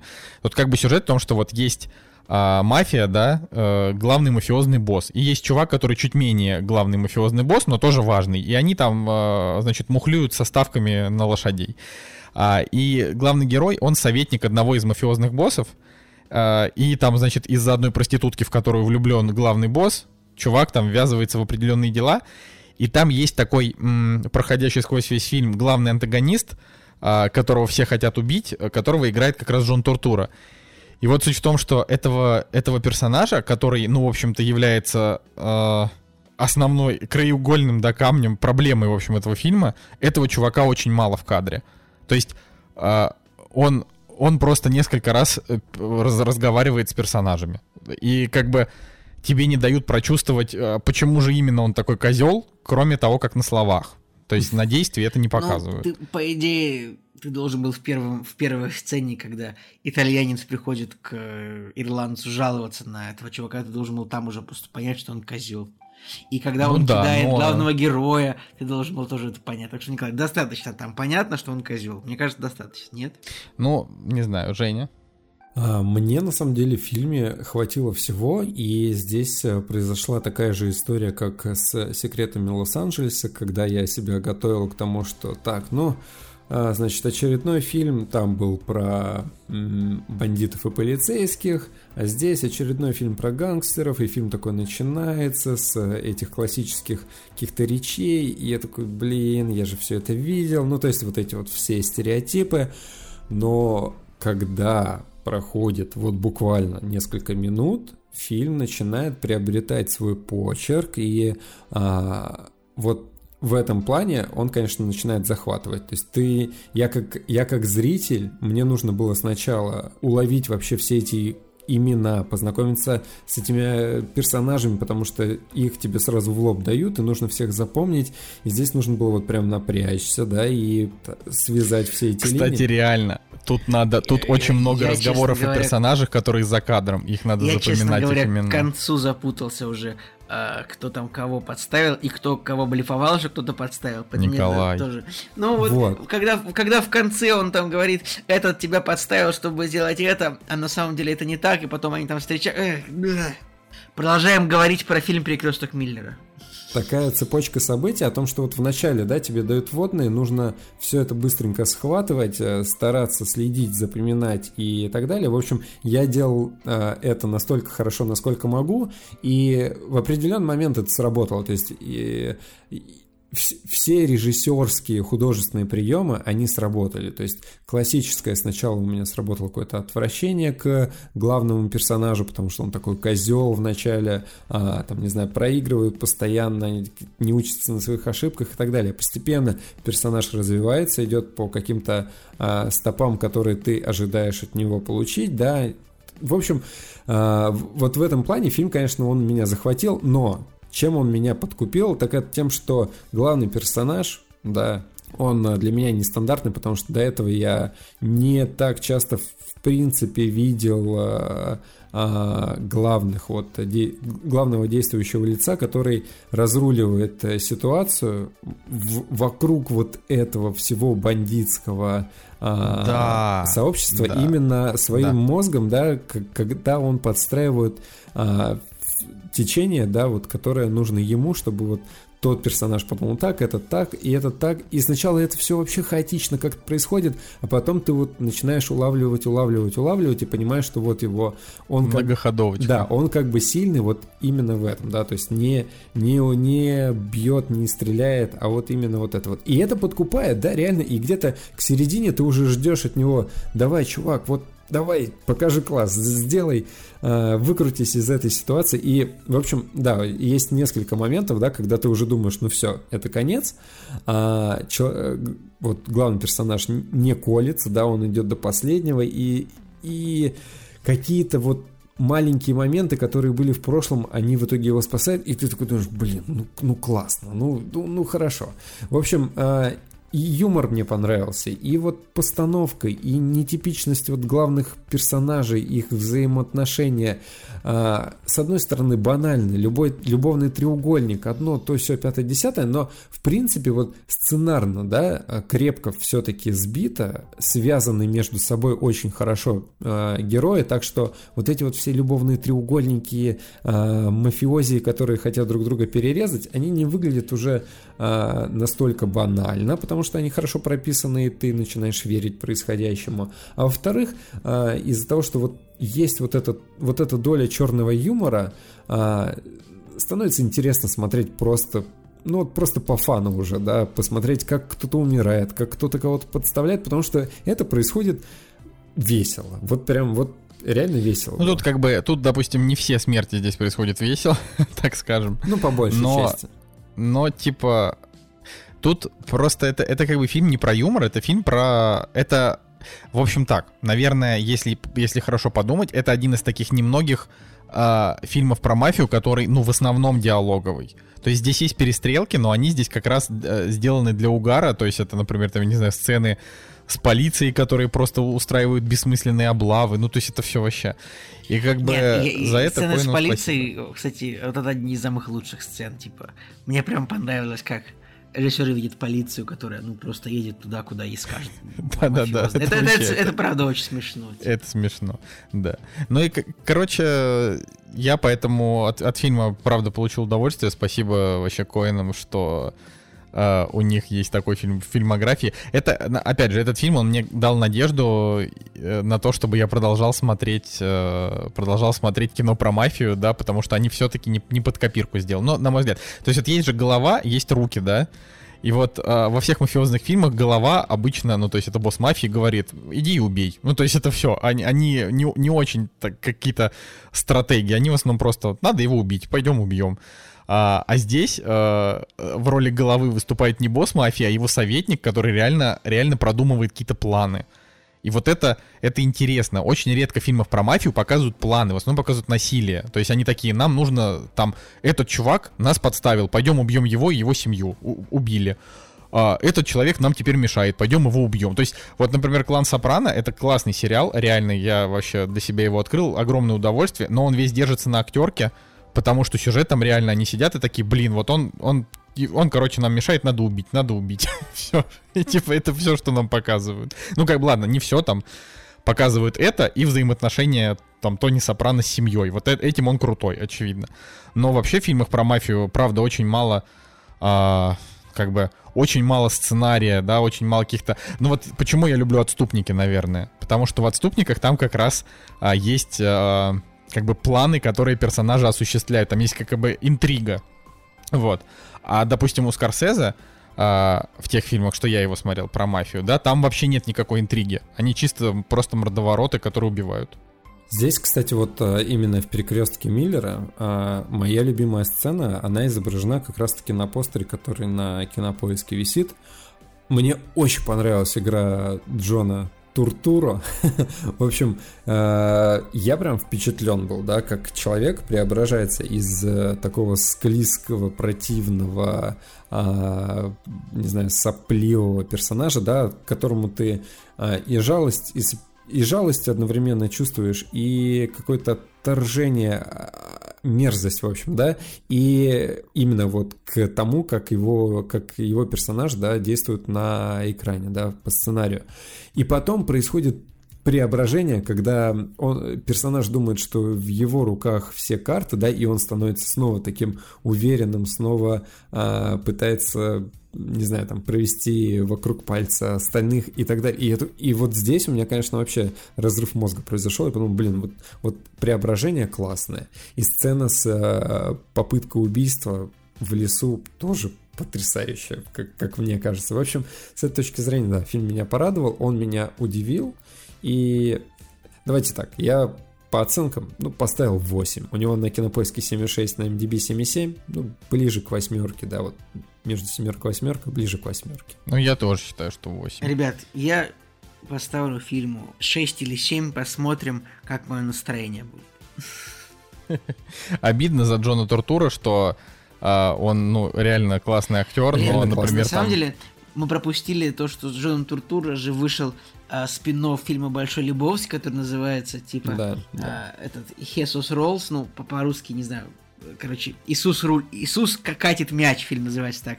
Это фильм про персонажа Б- Большого Лебовского, и у фильма рейтинги типа 5,0. Вот. Нет, у него 4,9 кинопоиск, 4,3 MDB. А, да, даже, то есть говно получилось. Вообще странно.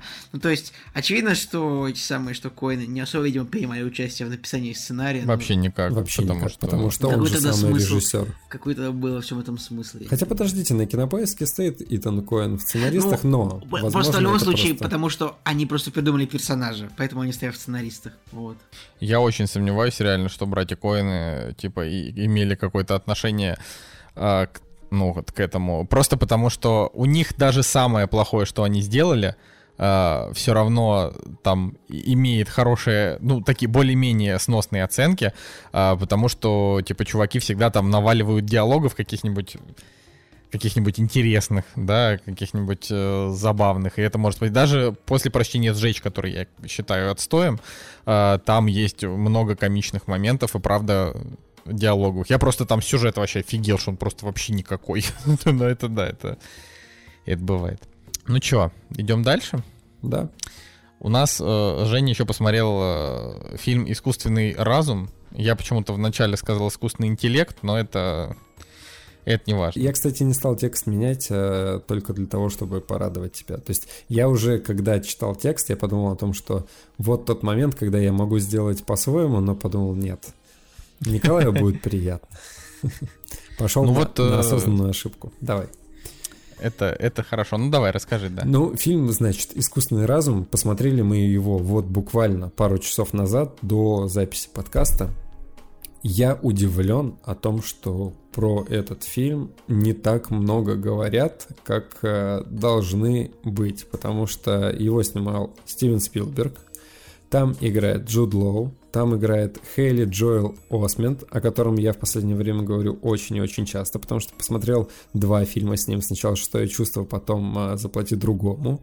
И вот появляется третий фильм в моей коллекции, да, когда подряд я смотрю с ним кино. И в каждом из фильмов этот мальчик в свое время, в 2000-х годах, отыграл просто потрясно. Ребят, ну, э, я не беру то, как он выглядит сейчас и в каком кино он сейчас снимается, да, но 2000-е под пацаном он играл просто, просто потрясно. Может быть, ему стоило, знаете, как э, всяким оперным певцам подрезают м, мужские э, мужские особенности, чтобы голос не терять, да, вот. Возможно, стоило сделать с ним что-то, чтобы он остался таким же потрясающим, невероятным мальчиком с таким глубоким взглядом и потрясающей улыбкой. И помимо всего этого, помимо этих данных, он и преображается-то в кадре от потрясающе. То есть э, у него в один момент может и пугающее выражение лица быть, и в следующий момент и умилительное, да, когда ты, не знаю, хочешь расплакаться от того, как он выглядит на экране. В общем, с точки зрения актеров, ребят, ну вообще, фильм стоит смотреть. Но Значит, 2001 год. Стивен Спилберг снимает фильм а, его хотел снять Стэнли Кубрик, и э, в начале об этом прямо и говорится, да, там прям написано в титрах Stanley Kubrick Production, и мы такие, так, стоп, что? Потом начинаем читать, да, и история такая, что Стэнли Кубрик э, пытался долгие годы снять этот фильм, не получилось, умер в начале производственного периода, и, значит, э, Стивен Спилберг – по доброй дружеской воле решил продолжить э, его начинание и вот э, снял этот фильм. 100 миллионов долларов бюджет. Ребят, для 2001 года, ну, достаточно большая цифра.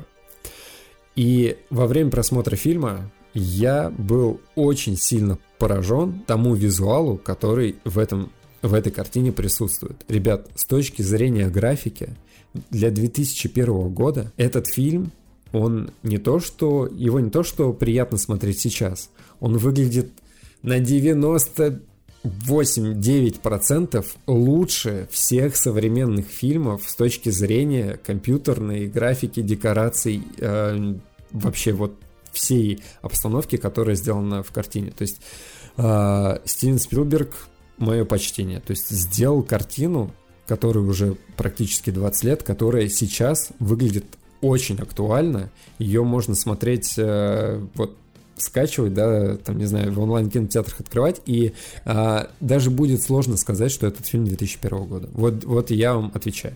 Но а, фильм чем вообще замечателен и почему я о нем говорю. Мы для себя его внезапно открыли, решили его посмотреть. Моя классическая история, я не читал ни синопсисов, не смотрел трейлеров, просто доверился выбору. И единственное, что вот в начале в начале были какие-то небольшие сомнения по завеске к истории, но дальше все настолько идеально, что я с каким-то невероятным увлечением смотрел фильм. О чем он? Фильм о том, что есть э, недалекое будущее. Кстати, не, говорят, не говорится, какие года, но условно недалекое будущее. Молодая пара, у нее больной э, ребенок, и э, с которым который лежит в криогенной камере, да, он заморожен, вот, и, соответственно, мама этого ребенка, она дико страдает, у нее психологическая травма, и, значит, муж, пытаясь э, ей как-то помочь, э, тем или иным способом, в общем, приводит э, домой мальчика-робота, который, который запрограммирован на то, чтобы быть ребенком, и у него есть небольшой апдейт по сравнению с другими детьми, другими роботами. Он был спроектирован так, чтобы э, чувствовать э, более широкий спектр, да, импровизировать, в общем, такой прям приближенный к человеку робот. Вот. Ну, типа искусственный интеллект. Искусственный интеллект, да. Ну, то есть, э, в принципе, и других роботов там есть искусственный интеллект, но они как бы не способны импровизировать, не способны э, чувствовать, не способны проявлять любовь и так далее. Вот. А в этом мальчике как бы заложена небольшая изюминка, вот, и он как бы нечто особенное. И дальше идет очень очень необычный с точки зрения повествования э, таймлайн, потому что Смотрите, сначала у нас а, одно, одна водная часть с точки зрения ученого, который рассказывает историю вообще этих роботов, как они появляются, а, что они из себя и представляют. Дальше идет вторая водная часть, где появляется семья, которая как бы вот принимает э, к себе вот этого ребенка, да, там происходит не, несколько фаз вообще там отторжения, принятия и так далее, да, как э, как э, обычные люди могут к себе принять вот это дитя э, и считать его, ну, как бы органическим, да, ну, обычным человеком. В общем, потом дальше идет э, и другая семейная драма, когда возвращается там э, ребенок, и у них происходит конфликт э, обычного ребенка и вот этого ребенка-робота, конфликт внимания, да, родителей, когда а, они борются, да, вот между собой за внимание, да, кто лучше, кто... В общем, там столько всего, и, и, и я как зритель тоже, знаете, начинаю привыкать к тому, что вот происходит на экране, потому что э, с точки зрения там психологии моментов поведения персонажей есть э, небольшие вопросы, и мы такие э, прям в э, несколько раз за там, первые полчаса была фраза «ну тупые», «ну тупые», то есть вот, но а, дальше, конечно, прощается. Жень, смотри, вы сначала такие фразы будете говорить, а потом шутки начнете воровать у Дэвида Фостера да, Уоллиса, да, так да, что да, да, да, аккуратней. Вот, а, дальше, ребят, фильм настолько сильно ломается, то есть там начинается безумный Макс, там начинается, я не знаю, бегущий по лезвию, «Бегущий по лезвию 2». В общем, э, фильм меняет свое амплуа очень много. То есть потом появляются инопланетяне, и ты такой думаешь, господи, ну это вообще какая-то другая стезя. Фильм... Женя, из... а это не спойлер случайно? Слушай, да нет, да нет, это не спойлер, и фильм вообще очень тяжело заспойлерить, потому что он не такой сюжетно поворотный, когда ты такой, ага, как э, не знаю, как мы любим у Шьямалана, допустим, да, когда ты не знаешь, что тебя в конце... Как мы не любим у Шьямалана, потому что Шьямалан соу-соу. Шьямалан кла- классный, любим у Шьямалана. Здесь вот, э, когда фильм заканчивается, здесь все-таки есть понимание того, что здесь э, абсолютно линейный сюжет, он э, идет из точки А в точку Б по хронологии, и здесь зритель в этом фильме, он выступает чисто вот пассажиром. Тебя посадили в поезд, и ты едешь от одной начальной Ну, то есть станции. это роуд, роуд муви. Конечно. Ну, в какой-то степени, да, можно назвать это роуд муви. Вот. А, я просто хотел сказать э, и подчеркнуть именно тот момент, что этот фильм, еще раз повторюсь, он в себе содержит а, несколько стилистических, несколько жанровых вообще оболочек. Фантастика, фантастика с инопланетянами, потом э, Безумный Макс с трэшем каким-то, еще э, Бегущий по лезвию с вот этим футуризмом, э, потом, я не знаю, можно приплести даже какого-нибудь Роланда Эмериха с его э, фильмами-катастрофами. В общем, все в одном, но оно так идеально гармонирует, оно так идеально сочетается, э, и вот эти сломы, они удивляют, в одно время и в, и в то же время дополняют друг друга, потому что понимаешь, что ты устаешь вот, при, вот быть вот в этих условно там 30 минутах, а, одного сеттинга, потом происходит слом, и ты уже в другом оказываешься, и тебе снова интересно, и снова происходит что-то что другое. Вот, а, здесь играет Джуд Лоу, второстепенная у него роль, он появляется не весь фильм, он появляется где-то там минут на 30, скажем так, но тоже каст идеальный, ребят. Если вам нравится Джуд Лоу, вы определенно получите здесь Э, наслаждение, потому что он играет здесь секс-куклу.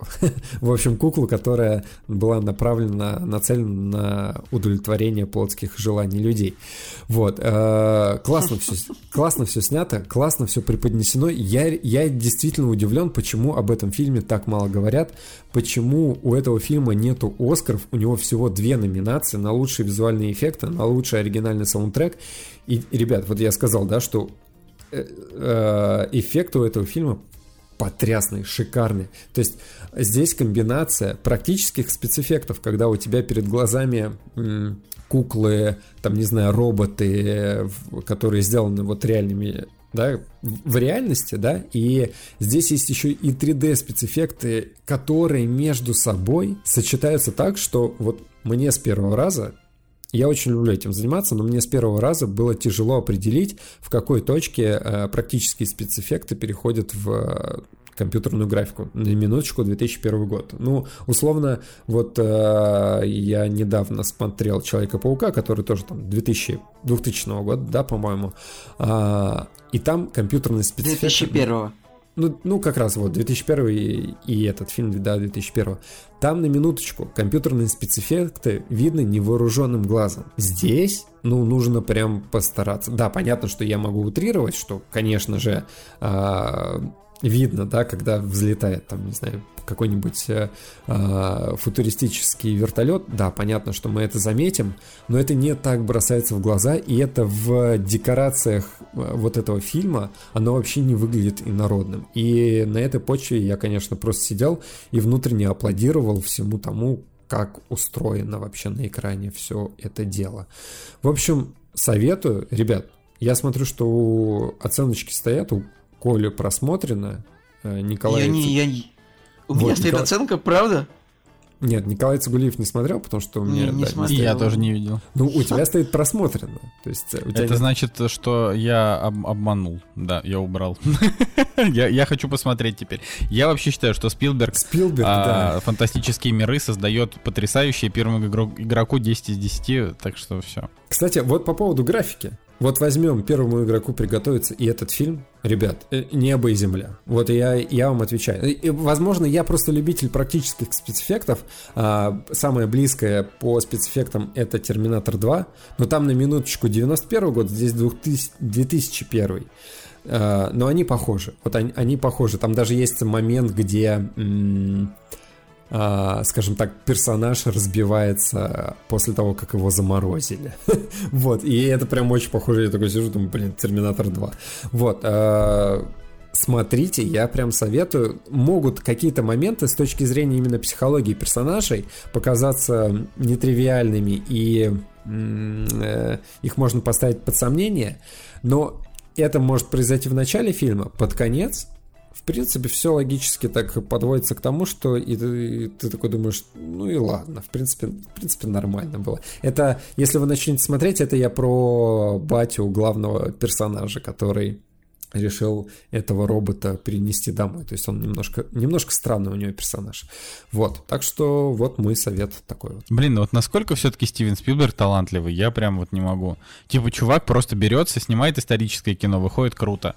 Снимает военное, выходит круто. Снимает фантастику, выходит круто. Ну то есть у него, конечно, есть неудачные, но, блин, он, он же реально молодец. Вот прям... Но не знаю, его невозможно бы... не, недооценить его, Николай, его крутость. А ты помнишь в сингапурском парке развлечений там был какой-то этот самый был какой-то аттракцион типа со Стивеном Спилбергом, который рассказывал, как делаются спецэффекты.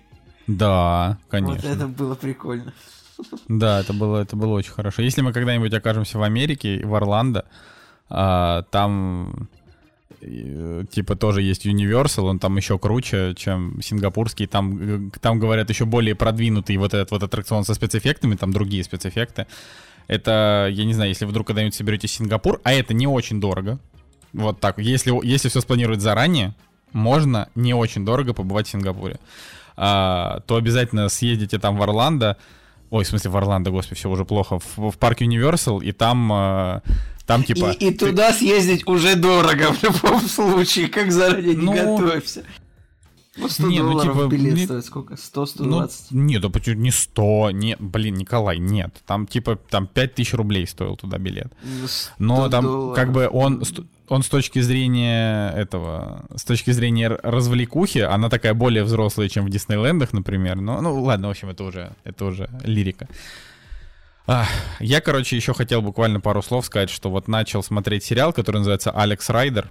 Это британский сериал, британо-американский сериал а, про Тут у меня чувака. к тебе вопрос, как ты вообще, вот столько хороших сериалов, да, хотя бы «Бумажный дом» ты не посмотрел еще, и ты вдруг смотришь сериал с рейтингом 7,5, какой-то детский причем. Да, 7,5 нормальный за рейтинг, прикол? блин. Николай, ну нет, Да это нормально. странно очень.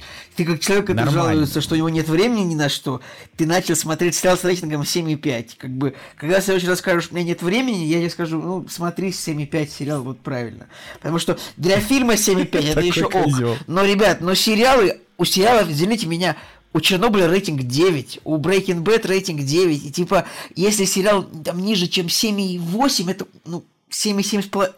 Блин, нет. Как бы, ну, пожалуйста, продолжай. Ну, я, я правда, не, не очень с тобой в этом согласен. Ну, потому что есть клевые сериалы с рейтингом 7,1, просто их надо поискать.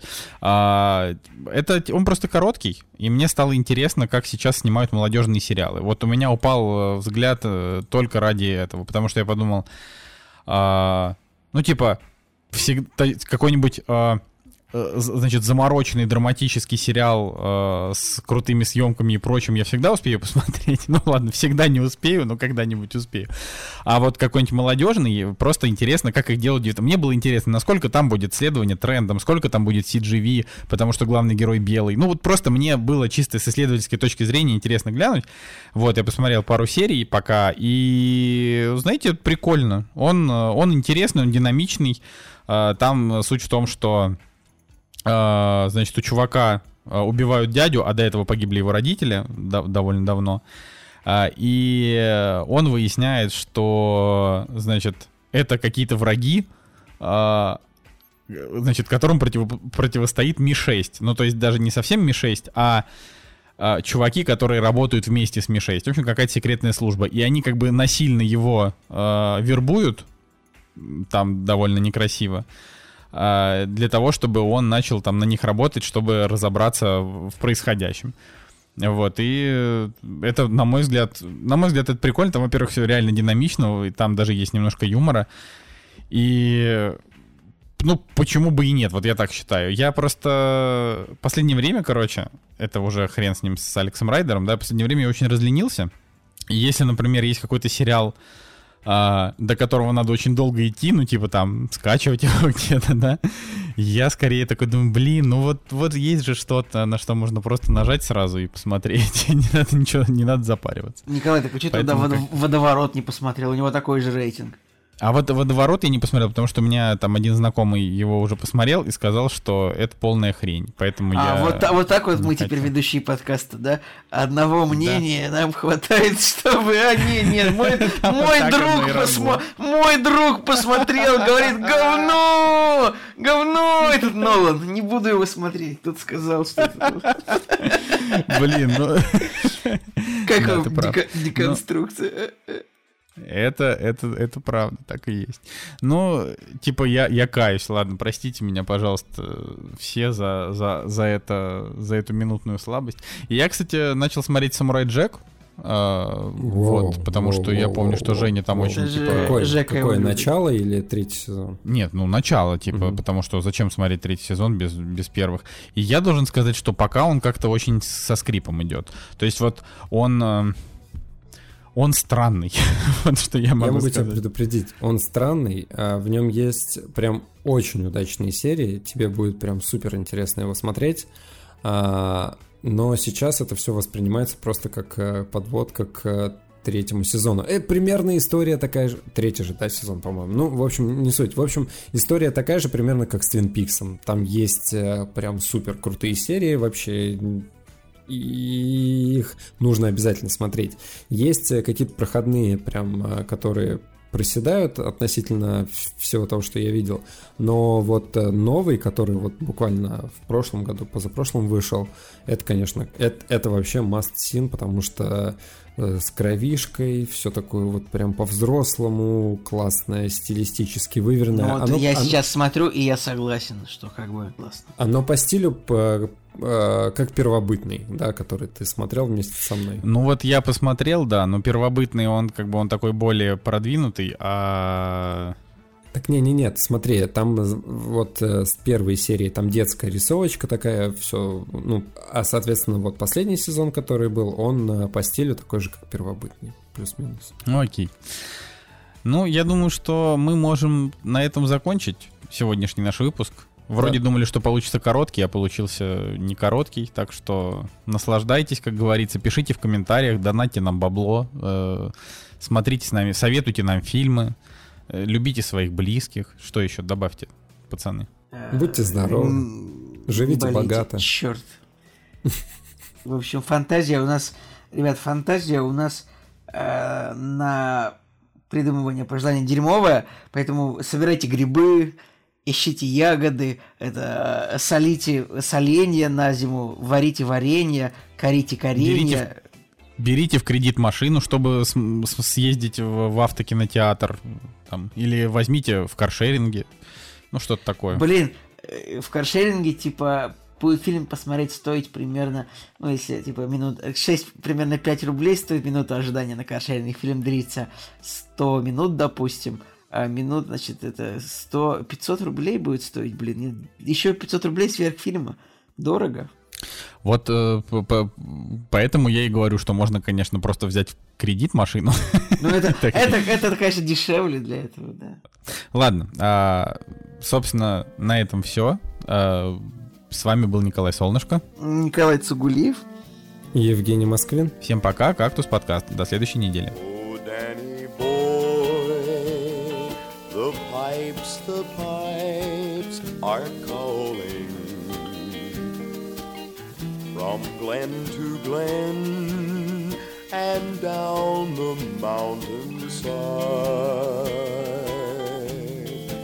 The summer's gone and all the roses falling.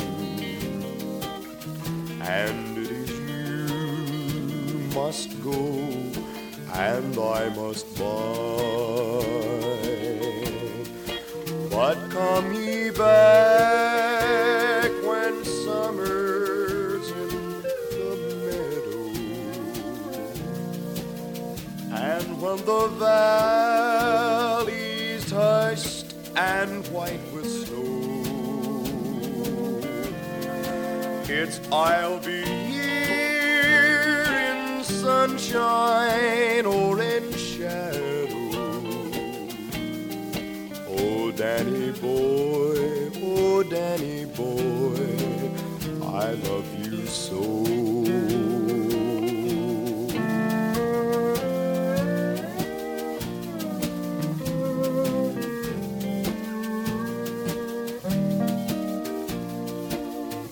But come ye back when summer's in the meadow and when the valley's hushed and white with snow, it's I'll be here in sunshine or in shadow. Oh, Danny boy, oh, Danny boy, I love you so.